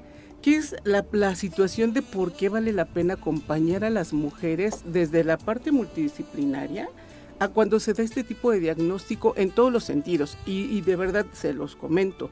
Son pocas las mujeres que son acompañadas desde, la- desde lo sexual, desde la terapia sexual o la asesoría sexual. Realmente lo, como que lo que más preocupa es la vida, ¿no? Y, y estoy de acuerdo en eso. Sí, claro. Sin embargo, hay mujeres jóvenes y fíjense, en la familia tuvimos una Pero experiencia. salvas la vida, pero estás eh, hecha mierda. Sí, claro. Pero todo- vea, fíjate, sentidos, Juanjo, digo. antes decíamos, bueno, la señora ya tiene 60, ¿no? Le diagnosticaron, pero pues ya vivió. Y les comento, en la familia tuvimos una experiencia de una mujer de 26 años con un diagnóstico de cáncer de mama. Y entonces, que- fue 26 años, Bueno, ¿no? ayer le vi a Sofía Loren y tiene 80 y está todavía como para ¿No? cabrón. Firmes Por ejemplo. está firme, Sofía, cabrón. firmes. Pero, No, pero fíjate, nadie, de, ninguna de nosotras, las que nos están escuchando, viendo, nosotras, y nadie está exenta de poder tener una Claro. patología de esta Y lo hemos notado también en el programa, doctora. Los testimonios que regularmente nos acompañaban el 19 de octubre eran Ajá. mujeres adultas, ma- o sea, incluso ya re- cercanas a la tercera edad. Y ahora la verdad es que en los últimos años, mujeres jóvenes y el caso, creo que uno de los más conocidos en Morelos, que a mí me parece extraordinaria la, la superación del tema, Priscila Santoveña, que ha hecho también de este proceso, es una chica que incluso se eh, eh, participó en una sesión fotográfica desnuda, precisamente para dimensionar cómo el erotismo, seno menos. con un seno menos, el es. erotismo no se tiene por qué acabar por esto, ¿no? Exactamente. Pero. Pero también cuenta mucho qué tanto acompañamiento tienes de tu pareja, ¿no? que Y, fíjese, la pareja y la familia. Pero finalmente es lo que haces contigo misma una vez que ti- tienes este diagnóstico, que a lo mejor estás en tratamiento, porque debemos considerar que muchas veces el tratamiento en sí puede tener un impacto en el erotismo. Sin embargo, fíjense, la parte del erotismo en este momento en- está en stand-by, pero tienes la parte afectiva de tu pareja que te acompaña, o de la familia, o de alguien que está a tu lado, te acompaña, te entiende, ¿no? Y entonces va contigo a esas sesiones a lo mejor que te dejan sumamente devastada de quimioterapia y estás acompañada efectivamente. Entonces, esto también es sexualidad. Puede ser que no vas a tener relaciones sexuales en ese momento porque además se ha visto que muchas mujeres que tuvieron vida sexual activa después de, o durante el tratamiento llegan a tener disfunciones sexuales. O sea, Problemas- el apetito Baja. sexual. problemas ¿sí? del deseo sexual, problemas de la lubricación vaginal y obviamente a veces hasta anorgasmia. Aunque eh, antes de eso habían estado teniendo una reacción o una función Positiva. sexual no adecuada. Entonces, una vez que se van recuperando, que es la parte que cuando hablamos de lo afectivo erótico, para muchas mujeres el volverse a sentir deseadas es importante. Claro. Y entonces, fíjense, ayer estaba viendo un documental que Pero me también mucho habría que hablar para, el- con el hombre. Claro, a eso es a lo que voy. Eh, eh, este documental es español y entonces le dice, este se llama La, la, la mama que os falta. Sí, la teta que os falta, La así, se, teta, así se sí. llama, la teta que os falta. Entonces, algo muy interesante tiene que ver con esta, esta mujer que está haciendo un striptease, ¿no? Y entonces está el, grupo de hombres en una despedida soltero, está el grupo de hombres esperando que se va quitando la ropa y todos están emocionados, ¿no? Pero resulta que al final, cuando se quita el brasier, nada más tiene una Le mama falta una teta. y le falta una teta. Pero entonces una de las chicas que está también participando en la despedida de soltero, que son las parejas de esos hombres, eh, pasó por algo igual. Empieza a hacer el striptease también. Ella. Ella, la, la chica que Era- no era en la... ese caso era público, era Exactamente. diríamos. Entonces se quita la ropa y pues tiene, o- también, También le, le una una mama. teta. Entonces se abrazan y le dice, aquí está la otra teta, porque los hombres se sorprenden de que, ¿cómo- ¿qué pasó? ¿Por qué? ¿Por qué nos ¿Por hacen qué esta eso? broma, no? Claro. Entonces la chica que estaba bailando le dice, perdón, yo pensé que mi representante les había dicho cuál era la condición. ¿no? Entonces ya, bueno, lo complementa la otra mujer. Y el sentido, y lo que me parece muy interesante rescatar, es que no se pierde la feminidad. ¿no? O sea, como que sigue siendo femenina, pero hay que trabajar mucho en eso por toda la connotación social que tienen las mamas, por el tratamiento que van a llevar a cabo y sobre todo, bueno, por este apoyo de la pareja, cuando hay parejas estables, ¿no? Que Por están ahí, que que son tan La importantes. pareja es importantísima. Y- el- y el- creo que- el perdón. hombre, bueno, la pareja. Claro, la mujer. pareja, hombre o mujer. Pero, y el otro punto es que cuando se habla del tema, habrá mujeres que en su recuperación sí vayan acercándose a buscar ayuda para sus disfunciones sexuales. Mujeres que están ahorita ya curadas, ¿no? que, que de alguna forma a lo tienen mejor cáncer, que ya no tienen curadas del cáncer, cáncer. del cáncer, claro, que ya no tienen, por ejemplo, esta, eh, esta patología que están en observación, pero que a lo mejor no les pusieron una prótesis de mama, por Ujú. la situación que sea, o que están en proceso. Tiene la cicatriz en el pecho, ¿no? o pueden tener su expansor, ¿no? Para que ¿Qué le vayan eso? a poner, les ponen un expansor para que después le pongan el Ah, implante de la ah, mama, ah. mientras tienen que ir expandiendo el tejido. Ah, ya. Y de alguna manera pueden retomar su vida sexual porque aparece nuevamente el apetito sexual, ¿no? En Entonces, ella. Fíjense, en ella y el- igual en la pareja. Ah, Voy a poner aquí, voy a hacer un paréntesis. A veces la pareja no sabe qué hacer. Claro. No sabe cómo reaccionar, no sabe si la puede seducir, está también Sí, pues, preocupado claro. por la condición ¿no? que, que le pasa a su, Eso. a su pareja. Pero cuando reciben este tipo de asesoría, cuando se acercan a buscar educación en ese, en ese sentido, la verdad es que les va muy bien. Oye, si quedan embarazadas, la lactancia del pecho que tienen, eso es... De no, hecho, de no, hecho digo, hay, no hay sabía, repercusiones importantes en los tratamientos, ¿no? Depende, depende qué tratamiento se dé, Ah. pero hay personas que no pueden en ese momento tener ningún tipo de fertilidad, ¿no? Mm. Por los tratamientos que están Ah, llevando ni a siquiera cabo, fertilidad. ¿no? Ok. Por eso fíjense cómo la parte de la reproducción se ve afectada Por también, eso. que es, que es la otra capacidad de la Pero sexualidad. ya no da, ya no tienen leche, Bueno, lo que diríamos. pasa- Nunca. No, porque no tienen mama ya. No, en el otro digo, en Ah, el que les queda. sí, en el otro sí. Si Ah, no, no, si no, el que les queda. alteración, sí. Pero ah, ese es el punto, ¿no? Dependiendo del tratamiento, va a ser si, si son Si se afectó personas que no. van a poder lactar o no, Claro. ¿no? Pero- y muchas veces, pues no. Qué No tema. se ve, se ve afectada. Un tema muy importante, Sí, sobre todo para trabajar en la autoimagen, ¿no? Que de por sí la es. sociedad nos ha enseñado a criticarnos y a satanizarnos por tantos temas, que si el peso, que si la arruga y demás. Obviamente tamaño. Este tema... Mueven eh, más dos tetas que un carro de, de- como dicen, cabrón, ¿no? O sea, no siempre, una tener una mamá es un Que asunto que bueyes. impacta Siempre mucho son- a la vida de una mujer. Y- y- siempre sobre hablamos todo, de eso, ¿no? De mi- dos tetas, dos tetas. Mi insistencia en esto es, fíjense, pasaría lo mismo con el cáncer de testículo, ¿no? Pero como no está, no está próstata. notorio, Ajá. no, pero como no se nota, Juanjo, no hay una repercusión Ah, tan claro, directa. visualmente Pero no. yo creo que aquí la reflexión nos lleva primero, como iniciaba, a la prevención, punto número uno, pero la segunda es sí a estar como en este seguimiento de tomar y de ver la sexualidad como parte importante de la vida. Hablar de salud sexual como lo hemos tocado en otro momento y que esta mujer, independientemente de la edad, si quiere tener placer también es muy válido, no tiene por qué Claro. estar no como dividido, ¿no? Y, y si se puede Sí, recuperar ya de clausura, ¿no? de, No. de la mejor manera. Ya hay alguien que nos escuche y quiera trabajar este u otros temas relacionados con su sexualidad donde te Con mucho gusto me pueden encontrar en el 310 1120 y en el Facebook como Adriana López Sexóloga. Muchas gracias Bonito por día. acompañarnos. Muchas gracias, Gracias, a ustedes. doctora. Gracias a Volvemos. ustedes. Gracias, doctora. Gracias.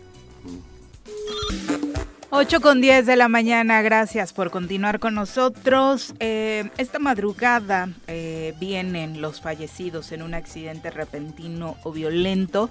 Hoy se acostumbra en México a encender como parte de la tradición de Día de Muertos una vela o empezar a, a colocar esta parte de la ofrenda para quienes perdieron la vida de esta forma, que desafortunadamente, bueno, ya lo sabemos en México seguramente desde hoy muchos hogares eh, ¿Cómo estarán perdieron la vida? ¿Cómo? en un accidente de forma violenta. Ah, Sí, o es decir, asesinados, por ejemplo. no enfermedad, no muerte natural o Exacto, eso, ¿no? exacto. Entonces, Joder. imagínate la cantidad de hogares mexicanos que estarán hoy poniendo su, desde Una hoy vela. poniendo su ofrenda. Seguramente Ojalá la- se den un paseíto por el Palacio de Gobierno. Para ver su ofrenda que decía, vayan contando. De decía hecho, nuestra amiga un- Tlaoli que pusieron una ofrenda muy linda, pero pues no puedes pasar, ¿no? Ujú. Me pusieron No, dentro. pero eh, recordemos cuando que celebraron misa en el en la mismo puerta, sitio. En donde está el memorial de las víctimas. Bueno, ahí el memorial de las víctimas. Sí. los activistas eh, que, que, promueve- que promovieron este memorial siempre colocan el día de hoy En una el ofrenda Zócalo. en el Sí, la Zócalo, en, En la ¿Dónde está el arbolito? en el portón No, del Palacio en la de puerta del Gobierno. palacio hay una ofrenda para las víctimas. Eso, eso digo Ujú. fuera, Sí, porque sí, sí. dentro ellos no se puede una. pasar y nos Muy muy bonita, por linda, muy linda, Muy bonita, sí. por Sí, cierto. por la foto. Sí, sí, sí. ¿Me has visto en foto? Sí, sí, sí. La que Bueno, subió y si llegas tú menos, güey.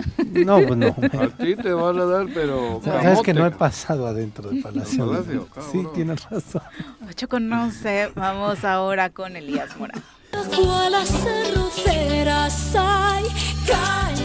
Así es, caña, arroz, aguacate, sorgo, nopal, higo, flores y mucho más es lo que produce nuestra tierra. Prepárate que vamos a aprender de todo esto en la sección del campo morelense en el Choro Matutino.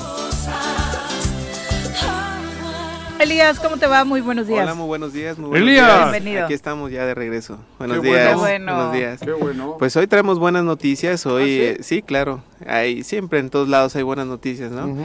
Eh, aquí en el campo también quiero comentarles que eh, aquí también ocupamos en los primeros lugares en algo, ¿no? En el campo también ocupamos el primer lugar. Morelos. Morelos, perdón. ¿En qué? Este, ¿El campo de Morelos? El campo de Morelos. ¿En qué ocupa? Produce Eh, produce, somos primer lugar en Nochebuena, Ah, somos Ah, primer claro. lugar en, en piscicultura, que es algo que a mí me, me, ¿Las me carpas sorprendió. lo de comer? ¿O No, de, de ornato, de ornato. de ornato. Peces de ornato y somos el principal productor, este, de- como decías Carlos, eh, de encaña de azúcar en, por superficie. Somos la Ah. que tiene la mejor calidad en De azúcar. caña. Sí, a mí me sorprende, ¿verdad? Estaba escuchando hace un rato los comentarios del diputado y qué bueno que están viendo el campo, ¿no? Como una, este... Agustín, cuando habló. Ajá, Hace ratito. diputado, hace un rato. Lo vine escuchando y qué bueno, ¿no? Que se está eh, viendo esta, eh, esta oportunidad para los productores y ojalá impacte tanto porque Morelos lo necesita, ¿no? De verdad. Tenemos una riqueza de verdad impresionante que hay que explotarla y tenemos el mercado más grande que es el- México, el est- la ciudad, la la ciudad de. México que tiene ahí en Iztapalapa el mercado de que está ahí es el más grande de Latinoamérica y necesitamos aprovechar Surtirlo, la- ¿no? sí, sí, sí. llevar sí. producto. El nopal, ¿cómo andamos? El nopal también somos de los principales, La yo creo que el segundo en- a nivel nacional. Este, Después de Hidalgo, ¿no? Después de Hidalgo somos el segundo, la parte este, alta de, de- de No, Morelos, Donde hay el pedo con el alcalde, ¿no? Des- desde Tepoztlán hasta arriba, ¿no? Todos los altos de Morelos. Todos los altos de Morelos. Y eso habla de una riqueza eh, de Que se Morelos puede. que se puede hacer. Pero ha sido un esfuerzo de los productores mantenernos así, porque Ah, ya claro. escucho en diciembre al gobierno del estado diciendo, Morelos, primer lugar en producción de Nochebuena, cuando realmente es algo que venimos Sí, sí, arrastrando. Eh, pero confunden lo de esfuerzo. Nochebuena. No hablan de la planta. De las noches buenas que se pasan Ah, ellos, bueno. cabrón. Es esa parte, Esas son ¿no? varias. Ahí está Por eso. lugar. Pues, cualquiera tiene derecho a pasarse una noche buena. Claro, pero joder, güey, pero que compartan por lo menos, cabrón. Guau, bueno. La hostia. Bueno, va. También tenemos el, el arroz que tenemos aquí en Morelos, es incluso la denominación de origen la tenemos aquí. O sea, hay muchas cosas que podemos este pre- eh, Ya ahora que los presumir, cimientos. ya están los cimientos. Están los Ahora cimientos. falta empujar y, y bien dices, ¿no? Falta, hay quien se para el cuello después diciendo, mira, apoyamos a- y tenemos tantas hectáreas y se produjeron. ¿Tú sabes quién es la representante, la, la, la secretaria de, De, de Sedagro. de Sedagro? Sí, ¿La sí. conoces? No la conozco, Por pero eso. sí es. Sí, sí se me decía el nombre. ¿Cómo se llama? Katia. Katia. ¿Katia qué? Katia. Herrera Quevedo. Ajá. No seas chismoso, no Sí. sabía. No, sí sabía eso que era hacía. Y sé que... No, ¿el pero apellido? además, No, no, no me sé el eso, apellido, pero sé que es Katia, Sí. ingeniera y este. Doctora pero. Pero ve, doctora. tú que eres hombre del campo, tú que estás aquí Y yo por- que- para que ilustrarnos, no lo sé. No sé. Ahora imagínate Ay, los también demás. es un nombre, Juanje. A ver, ¿quién es el titular del área? Tú que eres PG Lover en el Gabinete Federal. ¿qué haría? Pues de Secretaría de Agricultura. el titular de SADER. Lo mío es Ah, ya vez. ves. Ah, Yo te digo- Cabrón. Se llama Vill- se apellida Villalobos, el este luego está en la cárcel. El, nivel federal se llama. Villalobos. Víctor Villalobos. Víctor Villalobos, exactamente. El, el federal. Sí, y este, pero yo lo que sí quiero eh, que quede muy claro, pues no, que estaba cotorreando, pero el fondo es ese. El campo, que es, creo que es por lo menos primero o segundo de los espacios que debe de tener Morelos para, Pero para, para que haya... no es el caso. Yo, yo difiero mucho de ti cada Ah, vez que cabrón. tocamos el tema de bueno, Sedagro, porque yo conozco a Katia desde que ella era una de las estos este, asistentes ¿Y qué tiene que se dedicaban al asist- este, extensionismo rural. Ajá. Era una de las primeras extensionistas. Ella toda su trayectoria ha sido en, desarrollo de proye- ¿Y qué programas de proyecto Alcan. ¿Y qué hace Pero ahí, no cabrón? tiene presupuesto. Entonces, ¿por qué está ahí? Que Es mi, joder, ¿quieres pelea? Yo- es una chica encantadora, No. buenísima, No, una no, chingona, no. sabe de A la ver. agricultura y tal, ¿y qué hace Tuvimos ahí? nosotros, por ejemplo, al Entonces, ¿por qué principio, es cómplice pero escucha, de- No, ahora escúchalo, no me calientes, cabrón. en, en enero tuvimos, por ejemplo, el 5 de enero, te acordarás, una granizada bárbara sí, sí, Fermín. que nos destruyó, por ejemplo, todos los cultivos ¿Y? de rosa.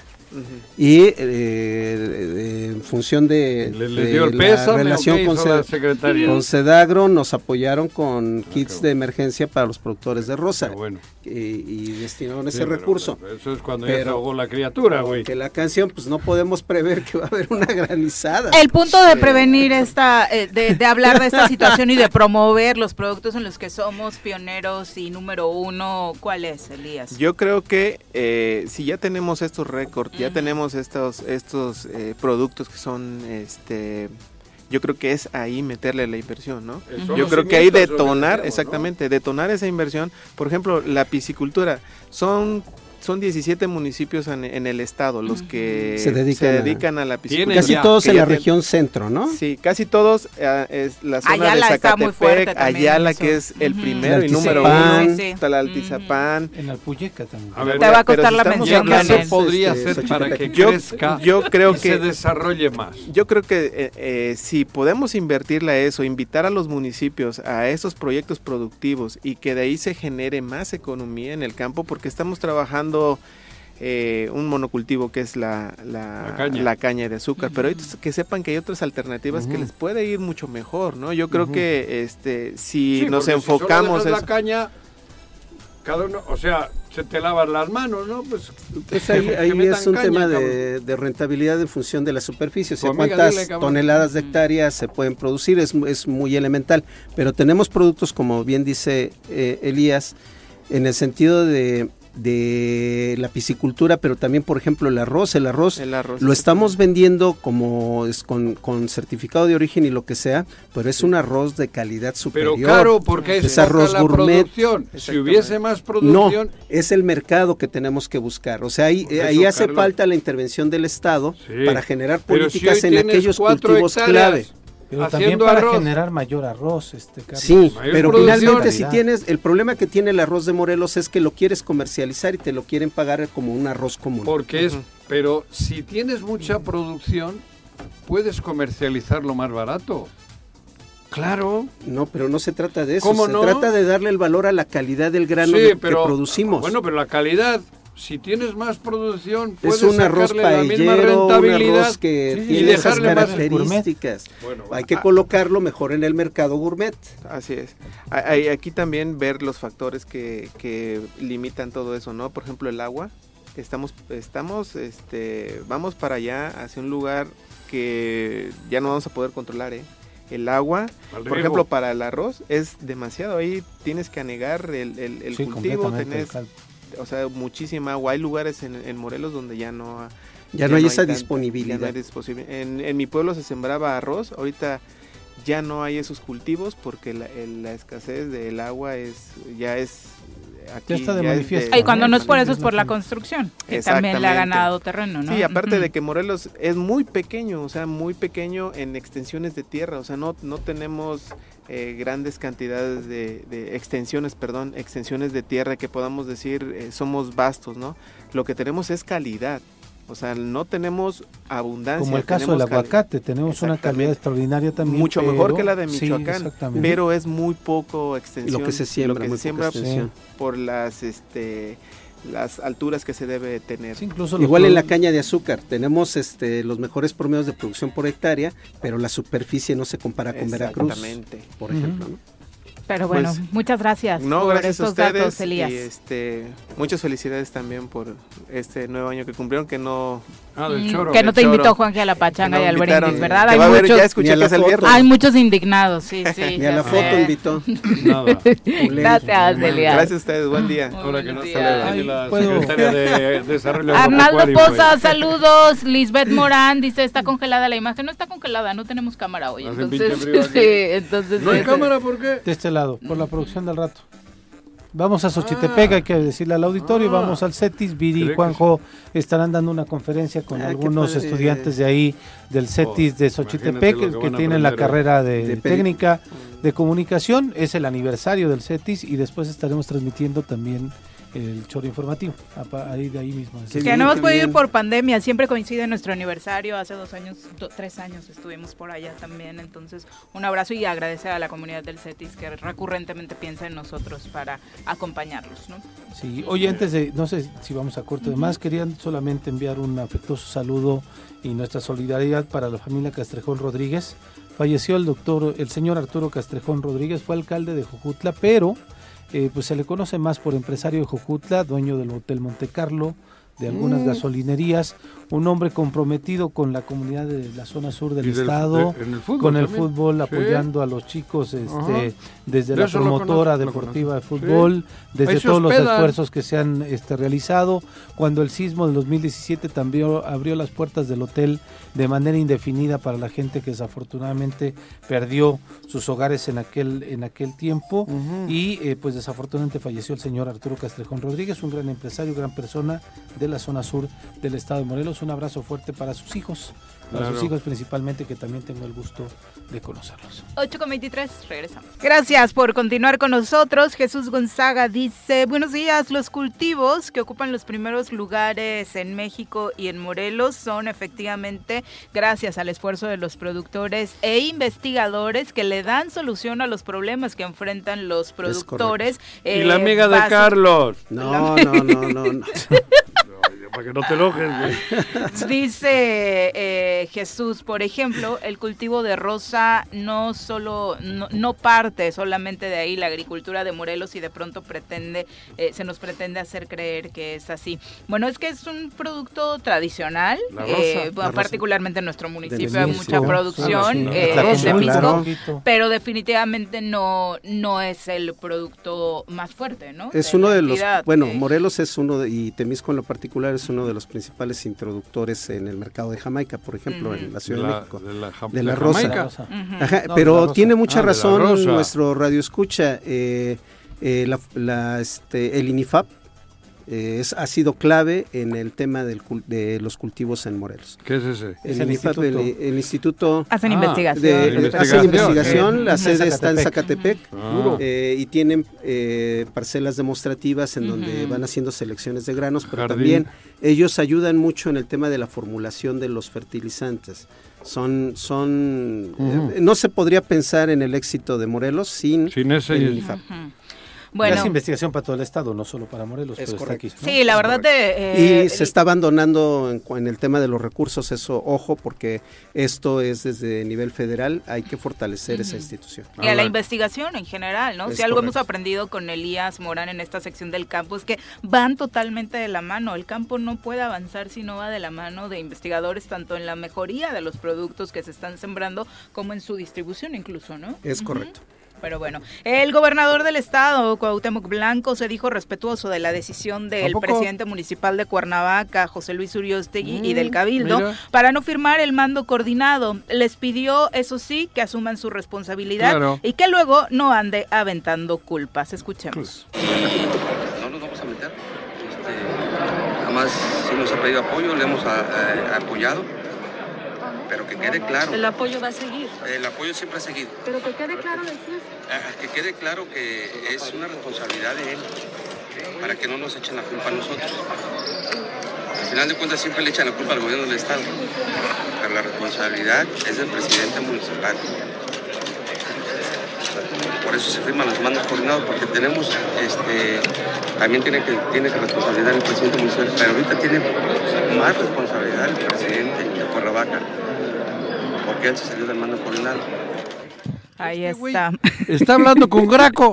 Es el alcalde de Cuernavaca que habla con Graco. No, no me, ¿De qué hablaba este chico? ¿Quién era este? De colección. Cada día que habla Cuauhtémoc tenemos una declaración Pero- digna de coleccionarse No. en cuestiones negativas. La por respuesta de José supuesto, Luis ¿no? De verdad. ¿Eh? no, no, La respuesta de cosa. Pero José Luis visto, ¿este quién era el que hablaba? El gobernador Y del se estado. refería a Graco, Claro. ¿no? No, no, no. ¿O se ¿Cómo? No hablaba José como alcalde, hablaba como gobernador. Ah, yo creí que era Cuauhtémoc cuando fue alcalde que le estaba hablando a Graco. No, y no. le decía a los de Cuernavaca también no me echen la la culpa porque la Claro. seguridad la tiene Graco y ahora que es gobernador, señores Por de Cuernavaca, eso- no me echen la culpa porque la policía la tiene. Y me gustan las que le preguntan. Qué simpáticas son. Son 22 segundos lo de José Luis ¿Quieres escuchar lo que le Vamos dice a, José Luis? a entrevistar Eh, ahorita, bueno, vamos si a les parece. Ya tenemos en la línea Ah, telefónica cabrón, ¿qué? a Enrique de la Madrid. Él es eh, pues aspirante a una candidatura a la presidencia de la República y lo recibimos con muchísimo gusto en este espacio. Enrique, ¿cómo te va? Muy buenos días. Viri, Juanjo, Pepe, Carlos, muy buenos días. Buenos días a todos ustedes. Oye, te saludamos con muchísimo gusto desde Cuernavaca, Morelos. eh, eh, interesados en conocer y que los morelenses también conozcan parte del proyecto que tienes, buscando, porque así lo has manifestado, eh, ser presidente de la República. Y sobre todo contribuir a un mucho mejor México, porque yo lo que digo es que un mucho mejor México es posible. Y el camino por el que vamos, pues no, just- no nos lleva a ese México. Y también hablo yo de un México de clases medias, que para mí clases medias no es un estatus social, no es eso, es más bien alcanzar un nivel de vida, un ingreso que te permita vivir con dignidad. Y ese México es posible y sobre todo ahora cuando platicas con tanta gente y el otro día me impresionó una reunión sobre todo con jóvenes, jóvenes no no importa la clase social, desesperanzados, sin ilusiones, desanimados y también muy confundidos de que no saben cómo contribuir a este México mejor. Entonces, ese es sobre todo mi, mi interés. Un México mejor es posible. Fuiste secretario de Turismo en el, eh, por ahí de 2015. Cuéntanos qué aprendiste de esa experiencia para construir ese México que señalas. Claro, bueno, primero, ese es un sector eh, extraordinario porque dentro de las cosas que ahí ves es eh, el México este maravilloso, el de una naturaleza extraordinaria, mares, eh, bosques, eh, por otro lado también este, ciudades coloniales, ciudades modernas, y ves sobre todo eh, que es la cara, digamos, como del orgullo de México, la parte más bonita, la que los extranjeros ven y aprecian, y de las cosas que descubrí es que el arma secreta de ese entonces más bien somos los mexicanos. Todos tienen playas preciosas y podrían competir, claro, las nuestras mejores, bosques extraordinarios, pero lo que nadie tiene es esta combinación más mexicanos con calidad y calidez, que es como te atienden. Y ese México, además de, le da empleo a cerca de 10 millones de mexicanos, 60% mujeres, o sea, quizás de los sectores que más eh, empleo da a las mujeres y sobre todo jóvenes.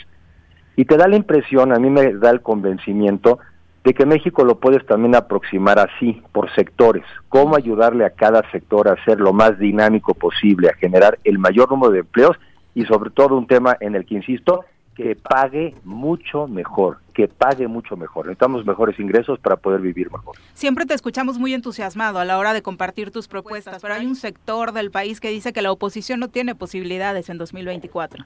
Bueno, eso es parte de lo que hoy vive en México, está el México en la depresión.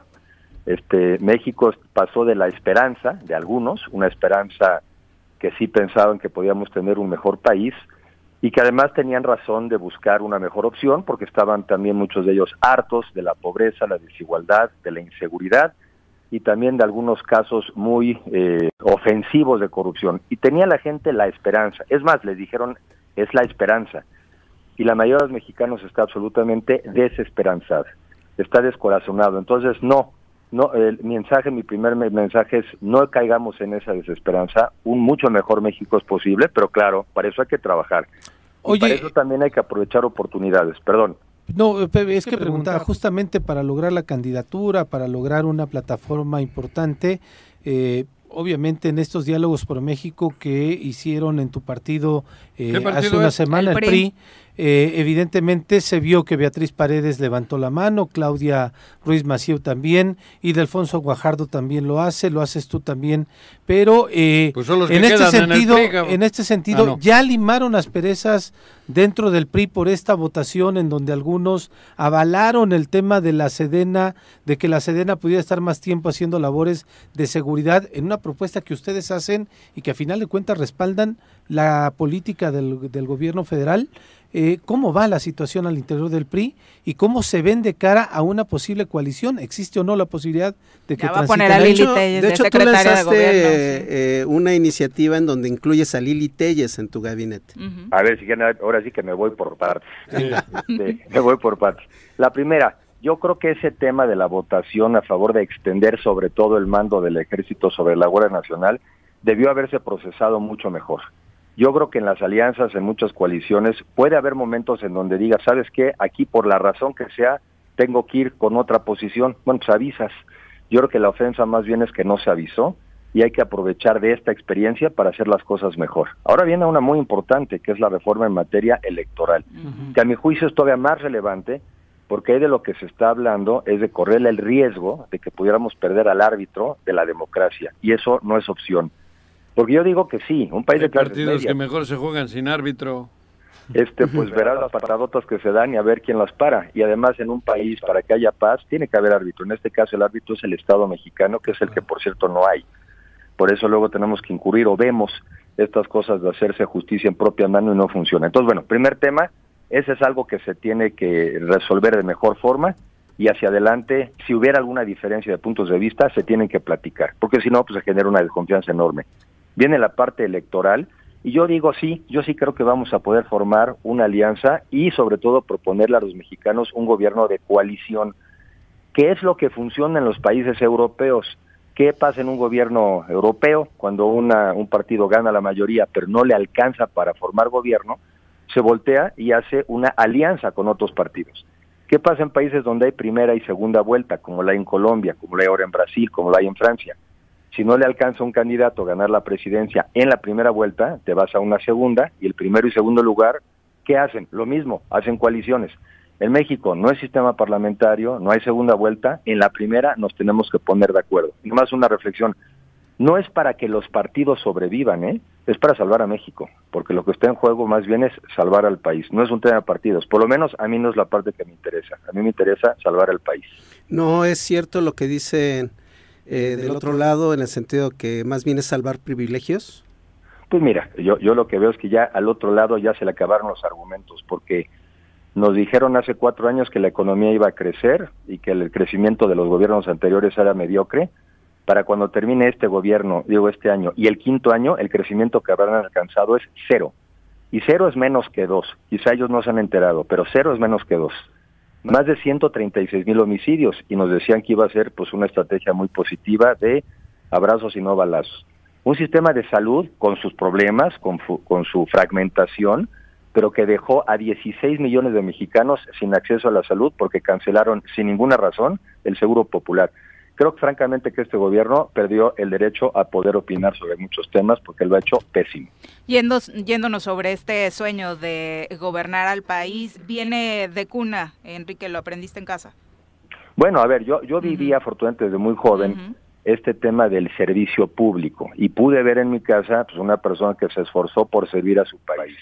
Ahí pude ver también lo que es ser responsable. Responsable es que asumes lo que te toca y no te la pasas echándole la culpa al pasado. Y dos, razonas y piensas todas las consecuencias de tus actos por los enormes impactos que tiene sobre los mexicanos. Y la otra también aprendí que se puede ser, y lo he tratado de ser, honesto y capaz si quieres servirle a tu país. Eso aprendí yo ahí. ¿El apellido es algo que ha jugado a tu favor o en contra a lo largo de tu vida? Pues mira, eh, yo creo que yo me siento muy orgulloso de la familia en la que pertenezco, el cariño que me dieron, amor, seguridad, educación. Sabes a favor y a veces en contra. ¿Cuándo es a favor? Pues cuando la gente le tiene aprecio a tus padres y por lo mismo tiene reconocimiento, les, les, les recuerda, tú les traes esos recuerdos. En contra, porque mucha gente asume cosas, ¿no? Desde muy chavo yo a, veces asumían, ah, pues es hijo del presidente, seguramente no estudia o no trabaja o, o- o no se esfuerza, y pues no ha sido mi caso. Entonces, yo he trabajado, me he esforzado, sí sé que he tenido el privilegio, repito, de haber tenido padres, educación y oportunidades. Y yo quiero que los mexicanos y las familias de los mexicanos tengan las oportunidades más cercanas a las que tuve yo. ¿Qué mensaje le dejas a los morelenses que te escuchan?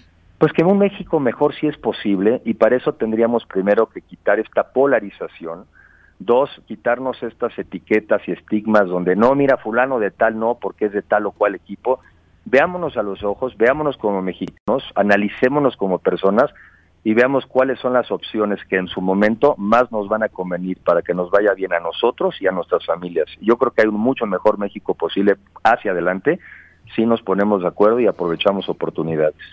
Perfecto. ¿Ya te dijo algo Lili Telles acerca de la propuesta de llevarla Sí. como secretaria de gobernación? No, no particularmente esa, pero me dijo como es, dice, vamos a seguirle echando ganas porque de lo que se trata es tratar de sumar por un México mejor. Y yo en eso comparto con ella Y cuando quise, hice lo de Lili, lo puse a manera de ejemplo, porque en un gobierno de coalición eso es de lo que se trata, que alguien podrá encabezar el gobierno, pero estará integrado por diferentes personas de diferentes partidos políticos y también yo diría, y de la sociedad. Para cómo nos van a dejar las cosas, se va a necesitar a los mejores y a las mejores mexicanas para sacar al país adelante y sobre todo para que prospere a ese México de clases medias del que hablo yo. Muchas gracias por la comunicación, Enrique. Muy buenos días. Que tengan muy buen día, un abrazo. Un abrazo, Hasta hasta luego. luego. Son las 8 con 41. Ay, tu cara, Juan José, tu cara. Tu cámara para verte, sí, ayer. No, joder. no, joder. ¿Qué? Pero preferí callarme. ¿Por qué? No. Pues aspira a presidir el país. Sí, está bien, cabrón. Son los, ha, de- ha dado cuatro nombres. Ujú. Son los cuatro que quedan en el PRI, güey. Y faltaba Alito. Bueno, te Fabio también estuvo también. ahí. ¿Quién estaba? Osorio Chong. Osorio Chong, Fabio, sí. Que no estuvo Osorio Chong en estos diálogos por México. Jonathan no estuvo el de acá. Sí, estuvo. Siete. Jorge Mí. Ardido, Ocho. ardido. ¿Qué? Son las 8 ¿Qué con 42. Elias O sea, vamos a ahora pasar a, temas musicales que tanto te gustan, Juanji. Nos acompañan Y en cabina agradables. Manuel Castellanos y Elías Aquique de General Paper. Bienvenidos. Muy Buenos días. ¿Qué tal? Buenos días. Oigan, tienen presentación, nos traen una invitación. Así es, les tenemos una invitación para este sábado a las 6 de la tarde. Nos vamos a presentar en el Centro Cultural La Antigua. Eh, una ¿Dónde tarde está? de rock and roll. Está en la Avenida Paraíso, eh, la colonia es Paraíso Montessori, a espaldas, digamos, va paralelo al libramiento, tras de las gasolineras que están frente a la Varona más o menos. Ajá. Ajá. Ahí en esa avenida que está atrás, ahí está. Sí, cerca del Montessori de Tepoztlán, que está por, que está por ahí. Del Colegio Montessori. Colegio Montessori, Ok. así es. ¿Y qué show nos tienen preparado? Un show de rock, rock de los 60, 70. ¿Cuántos son ustedes en el grupo? Somos cinco. Ya no recuerdo. Sí, no los reconocía Juanjo porque hoy solo vinieron dos, pero ya nos han acompañado en Sí, anteriores ocasiones del grupo completo prácticamente. bueno, me ya tiene siempre. problemas de memoria recurrentes, Sí. sus lagunas mentales son frecuentes. Sí, ya no, re- ya no recuerdo las cosas. Tú eres de Sochi, ¿verdad, güey? Eso- Ah, no, Temisco. Ay, te digo que andas ardido. El show entonces nos decían. Sí, eh, t- eh, tenemos un, un show ahora para que se diviertan, está muy divertido, van a poder bailar. Rock and roll de los 60, 70 en español e inglés.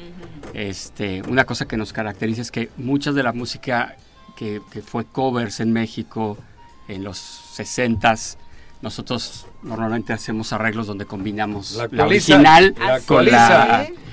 Sí, pues combinamos la original. No, la, la con- la- la com- la combinamos entre inglés y español. Empezamos, Ah. eh, empezamos la rola en inglés y acabamos en español. Qué bueno, porque Juanji luego no le entiende el inglés, No, ni no, sabe que pero- está cantando. Y esperemos que nos entienda en español también. Porque, Ah, o sea, cabrón. Creí que me No. medio- medio- Recuérdenos un poquito la historia del grupo. El- sí, este, somos un grupo que tenemos reunidos más de seis años ya. Eh, dos Antes o tres. hicieron música. Antes en hicimos, otros grupos, antes hicimos música en otros músicos. Ajá. Memo García, que es este pediatra y que además es nuestro tecladista y Ujú. vocalista principal. Eh, estuvo en un grupo que se llamaba Boomerang. Después de que salió de Boomerang formamos este grupo. A mí me invitaron a que me incorporara con ellos hace como ¿También seis hiciste años. música antes? Yo hice música desde la escuela, ¿Ah, sí? desde, desde niño. Este, Ajá, pero ¿tocaste en algún grupo? no, no, no Eso toqué en Hasta ahora. grupo, hasta ahora que estoy tocando con General Pepper. Este. ¿Por qué se llama así?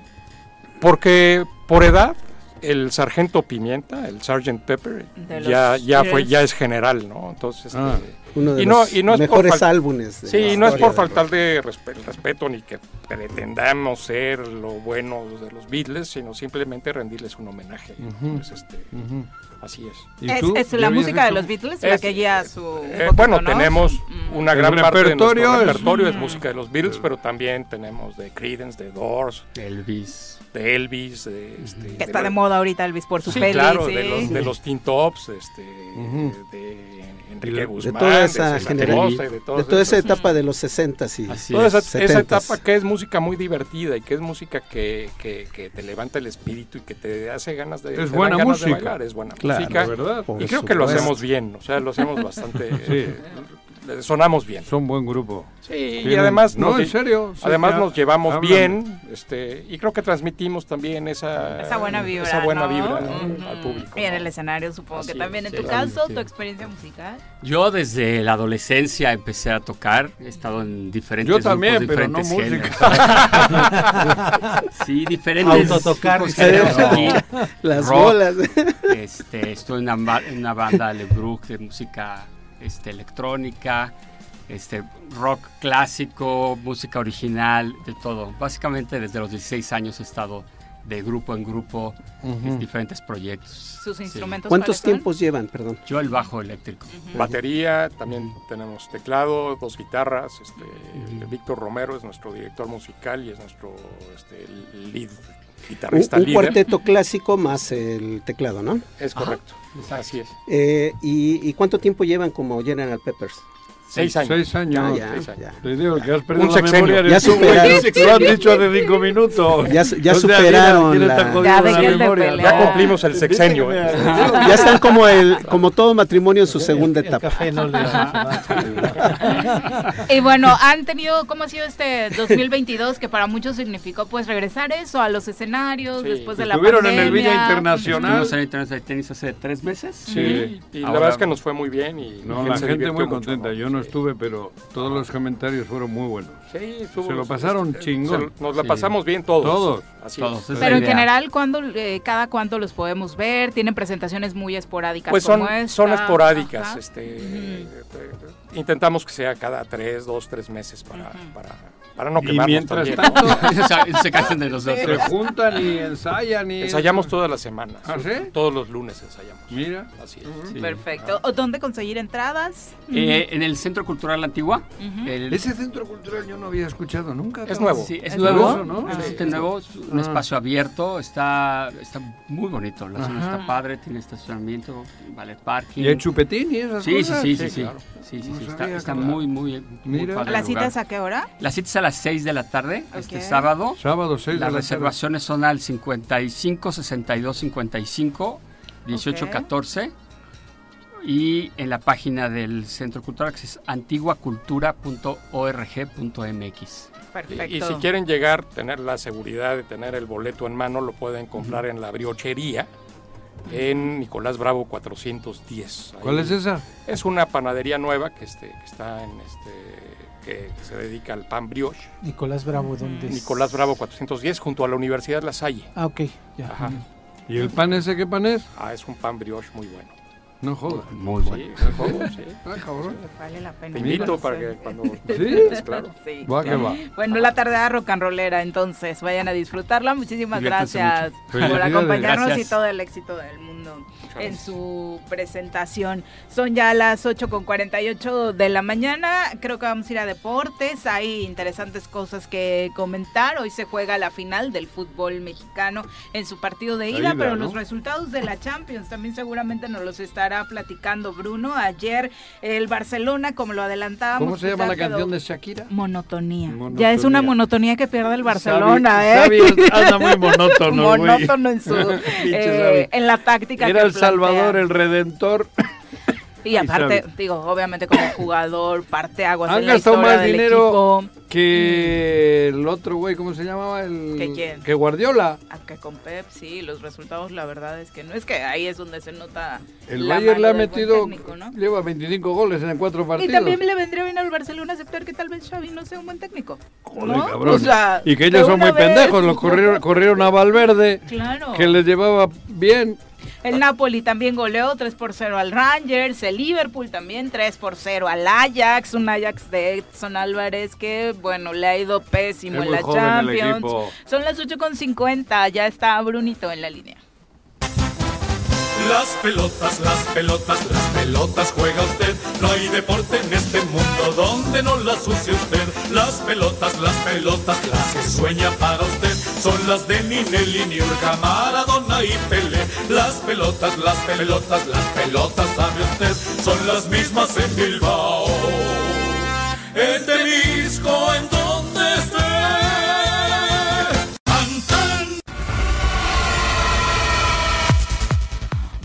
Bruno, ¿cómo te va? Muy buenos días. Brunito, Hola, buenos días, Viri, Juanjo, saludos a todo el auditorio. Todo. Ilústranos, Bruno, ilústranos.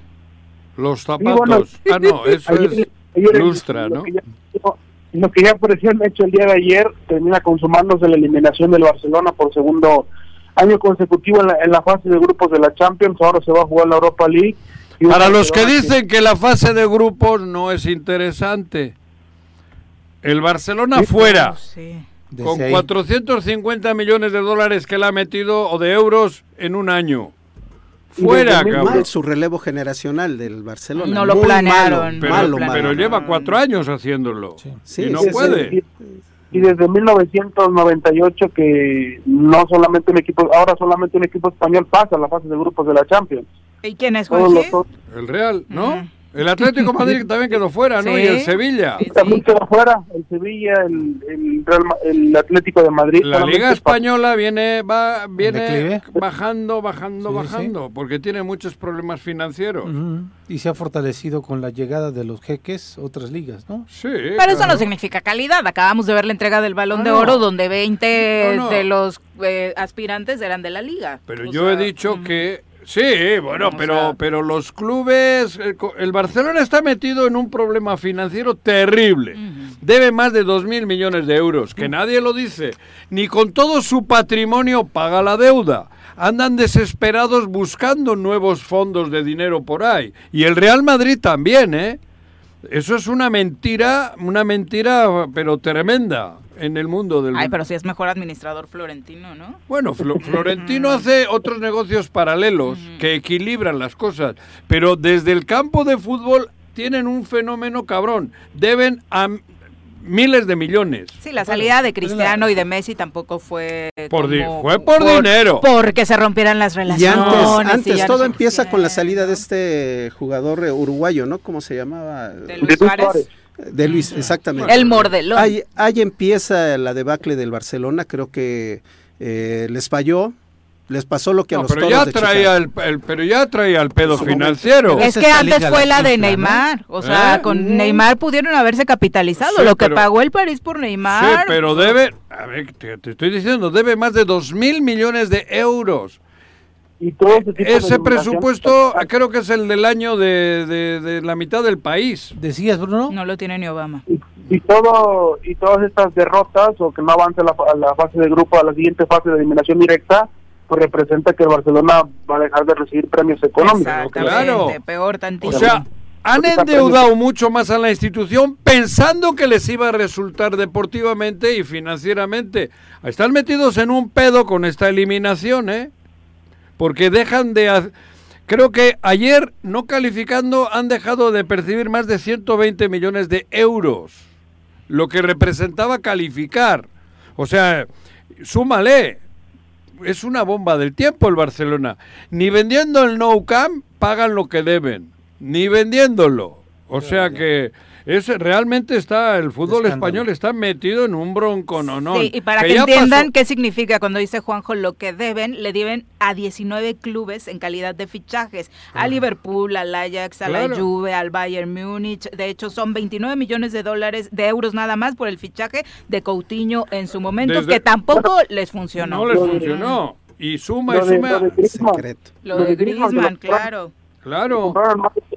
Lo tuvieron que regalar ahora. Al Ajax por Frankie de Jong, al Juventus por Pereira, porque y aparte son contrataciones que no terminaron por dar el ancho, ¿no? Al Sao Paulo por Emerson, al Bayern Múnich precisamente por Arturo Vidal, que, Que también tampoco. fue un fiasco. Exacto. Y luego, eso es en cuanto a jugadores. Pero tiene unas deudas tremendas en cuestión financiera, al margen de lo que es la cancha. Dos mil y pico millones de euros debe el Barcelona. Y ahora quedando eliminado, agravó la, el cáncer cabrón. Bueno, pero va, dale. Hablemos bueno, de los que sí avanzaron, Bruno. Sí, bueno, de los que ya avanzaron, de los que ya tienen palomitas, el Napoli, que es uno de los mejores equipos de Europa hoy en día. Eh, terminó el Liverpool, también el Brujas, el Porto, el Bayern Múnich, que lo hizo muy bien ayer en Barcelona, el Inter, Tottenham, Sporting de Lisboa, eh, se están todavía jugando el pase a la siguiente ronda. El Tottenham ya está clasificado, el Sporting se está jugando con el Frankfurt, el Chelsea. Sí, ya está clasificado el Milan, que se sigue jugando el pase, el Real Madrid, el Leipzig calificados, el, El City, el Manchester Dortmund calificado. clasificados y el Paris Saint Germain y el Benfica que también están Hay ya- cinco que han calificado en primer lugar. Sí, Esos- es el, Ajá. El es Napoli. el Paris Saint- el Paris Saint Germain, el Napoli, el Real Madrid, el Manchester Chelsea City y- y Manchester El. Brujas que sorprendió en el eh, del grupo del Atlético de Madrid. Sí. Sí, en otro de, los, otro de los fracasos también para el Cholo Simeone con el Atlético de Madrid que quedan fuera en esta en esta fase de grupo. Se van a la Europa League ahora con, con el Barcelona. Sí, verle jugar al Atlético Madrid. Nada más flojera que Es- nunca, sin duda. Eh, son 40 millones de euros los que pierde el Barcelona por no avanzar, Directos. superar la fase de grupos directamente. Directamente pierde 40 y de- así de madrazo. Pero hay otros factores que deja de percibir. Ver- por la publicidad, Claro. la entrada en Ajá, las taquillas. Eso te digo. Esto nada más habla de los premios Es eh, que da la competencia. Ah, eh, por eso, pero, pero es un trancazo. Hoy tenemos final, Bruno. Y hoy tenemos final a las 8 de la noche en el Nemesio 10. ¿Tu pronóstico? las 8 el Nemesio 10 Toluca ante, Toluca ante Pachuca, la, la primera de los 180 minutos o más, donde pues el equipo de Toluca ha sido fuerte en su casa. Pachuca eh, va a salir con la misma, con la iniciativa de... Pachuca ha sido fuerte más- fuera. Dilo, güey, que no te dé miedo. ¿Qué? Bueno, Pachuca también ha ganado, ya ha ganado, ha ganado un partido. Ya sabemos que le vas al Toluca, no, no hace falta No que... te preocupes por Juanji, Claro. debes valorar el apoyo que toda Regiolandia tiene para el Toluca después de que Pachuca dejó a los equipos regios fuera de liguilla. Ajá. Sí, eliminó a Tigres primero, después a Monterrey, ahora va contra Toluca, un Toluca que parecía que también eh, no ganaba contra Santos, se iba avanzando. El Toluca tenía que estar en segunda división, hombre. Es el caballo negro de la liguilla, es el caballo negro de la El- el- liguilla. El, año pasado quedó el último, hombre. Debía estar en segunda. ¿Qué viene con rollo? Hombre, ¿Cómo no? Debería estar buscando el ascenso ahora de segunda a primera, hombre. Y qué Viene con rollo. Tiene Este- algo personal contigo, pero bueno. No, no, no. Este, este es verdad, hombre. Bueno, viene pa- embalado, hay que reconocer que el Toluca Sí. viene embalado. En este Ambos. En este torneo. Sí, bien. No es el Toluca que en algún momento tuvo en sus manos el Ojitos Mesa con jugadores como Cardoso, esa ofensiva tan letal que era en ese momento. Pero El América ya se me andaba comparando con ese ya se querían ¿no? con Ciña, Qué falta de Ciña, respeto, con sí. este portero. carrilero Morales. no, Arellano también. Y el, y, y el, y el Carlos que- María Morales y el era que era el pedotes, que era muy bueno extremo izquierda, el pedotes. Ahora, le da, Bruno le da Alcohólico. este embalaje como para ser campeón. ¿Quién era? No, mexicano, jugó la selección, pero el alcohol le hizo daño. Abundis. Eh, Abundis. Abundes. Abundis. Abundis, sí. Bueno, pero eso le impidió hasta llegar a selección. Por o sea, eso. ni, ni eran Alfaro y la dupla de jóvenes. Es ya correcto, grandes, es correcto. eso, pero el alcohol les echó a perder. Nos regalaron la mejor final con- que yo recuerda. Esa final contra el Atlas no la ha superado. Mira, me emocionó mucho lo del La Volpe 2021 estaba ahí. obviamente y demás. Sí, claro, el, Atlas dirigía. de la, Volpe De la Volpe. y el Toluca de Lojitos Mesa creo que ha sido la mejor final en, en la Muy historia reciente fútbol. del fútbol mexicano. Fútbol total. Es Sí. correcto, pero ¿cómo ves? ¿Le da a este Toluca que no tiene toda esa integración como equipo, que viene ¿Qué con una buena racha? Le da. ¿Cómo que le va a dar? Le da para pelear Ah. el campeonato. Ah, cabrón. ¿Te da? Que hablabas de sexo, güey. Después de que hecho resultado esta noche, porque en las dos eliminatorias, en los cuartos y en las semifinales, sacó ventaja de un gol y la fue a administrar a, la cancha visitante. Ahora yo creo que también depende mucho de este de este partido de ida. Que por cierto, otro tema también el de los boletos en la reventa que fueron a través de línea fue una locura. Cada y al final es final lo mismo. Estuvieron todos agotados. Siempre es lo mismo en el estadio de Toluca. No, y cada final. O Pero sea, Pachuca no los boletos los vende ¿no? carísimo. Sí, bueno, Sí. todos, absolutamente No, todos. lo de. Pachuca es una vergüenza. Bueno, pero ¿de qué te sirve que tengas mejor precio en el Azteca si eh, entras a comprar y ya están todos vendidos y es Ah. forzoso Y que tienes tengas que a comprarle a la reventa, reventa ¿no? a Al precios final de sale oro, ¿no? absolutamente lo mismo. Pero bueno, Bruno, muchas gracias. Eh, también parece, ya, ya hay decisiones eh, sobre técnicos, ¿no? A Necaxa se va a Ligini, que qué mal ojo el Necaxa quitar a, a Jimmy Lozano y optar por este hombre que realmente no ha conseguido absolutamente nada en el fútbol mexicano, pero bueno, supongo que le apostarán a la cantera y parece que Rafa Puente es el que llega a Pumas, ¿no? Sí, después de que Jimmy Lozano El Hijo, hijo. Pues es mejor el papá. Sí, yo también lo creo. Se habla de que Rafa Puente podría llegar, en el caso de Andrés Ligini, que ya está firmado con el equipo de los Rayos, y siguen Tu amigo. todavía los equipos de, de los, en el fútbol no está. de Ah, Mejía Barón ahora, sí. Bueno, muchas gracias, Bruno. Bruno, Saludos a todos. ¿apuestas, Saludos. ¿apuestas algo? Voy Pachuca. Ay, No, sí, mi amigo truco. Ay, sí, Voy Pachuca. No, paga apuestas. Apuesta. No, pero apuesto. No, hombre. Ese, ese madre. técnico del Pachuca está más salado que el Cruz Azul y con eso te digo todo. No. Final perdida con Santos, final perdida con Pachuca. Se Yo creo que va a sumar su se tercer acabó la mala final racha. perdida. de- Apuesta. Un noveno más romano también. Ándale, exacto. Apuesta. Gracias, Bruno. Suerte para tu equipo y ojalá que nos regalen un muy buen partido, que eso es lo importante. Un kilo de chorizos. Mejor. Carlitos, muchas gracias, por Gracias acompañarnos. Gracias, Calteco. Bruno. Gracias. Pepe, Gracias. buenos Muy días. grosero Sí. conmigo usted. Señora rato. Te amo. Muy grosero. Buenos güey. días, despídete bien. Ya nos vamos. Los esperamos mañana en punto de las 7. ¡Uy! ¡Se acabó! Yes, así es esto. Esta fue la revista informativa más importante del centro del país. El Choro Matutino. Por lo pronto, el Choro Matutino. A bailar el Choro Matutino, gozar, porque el Choro Matutino va a acabar. El Choro Matutino.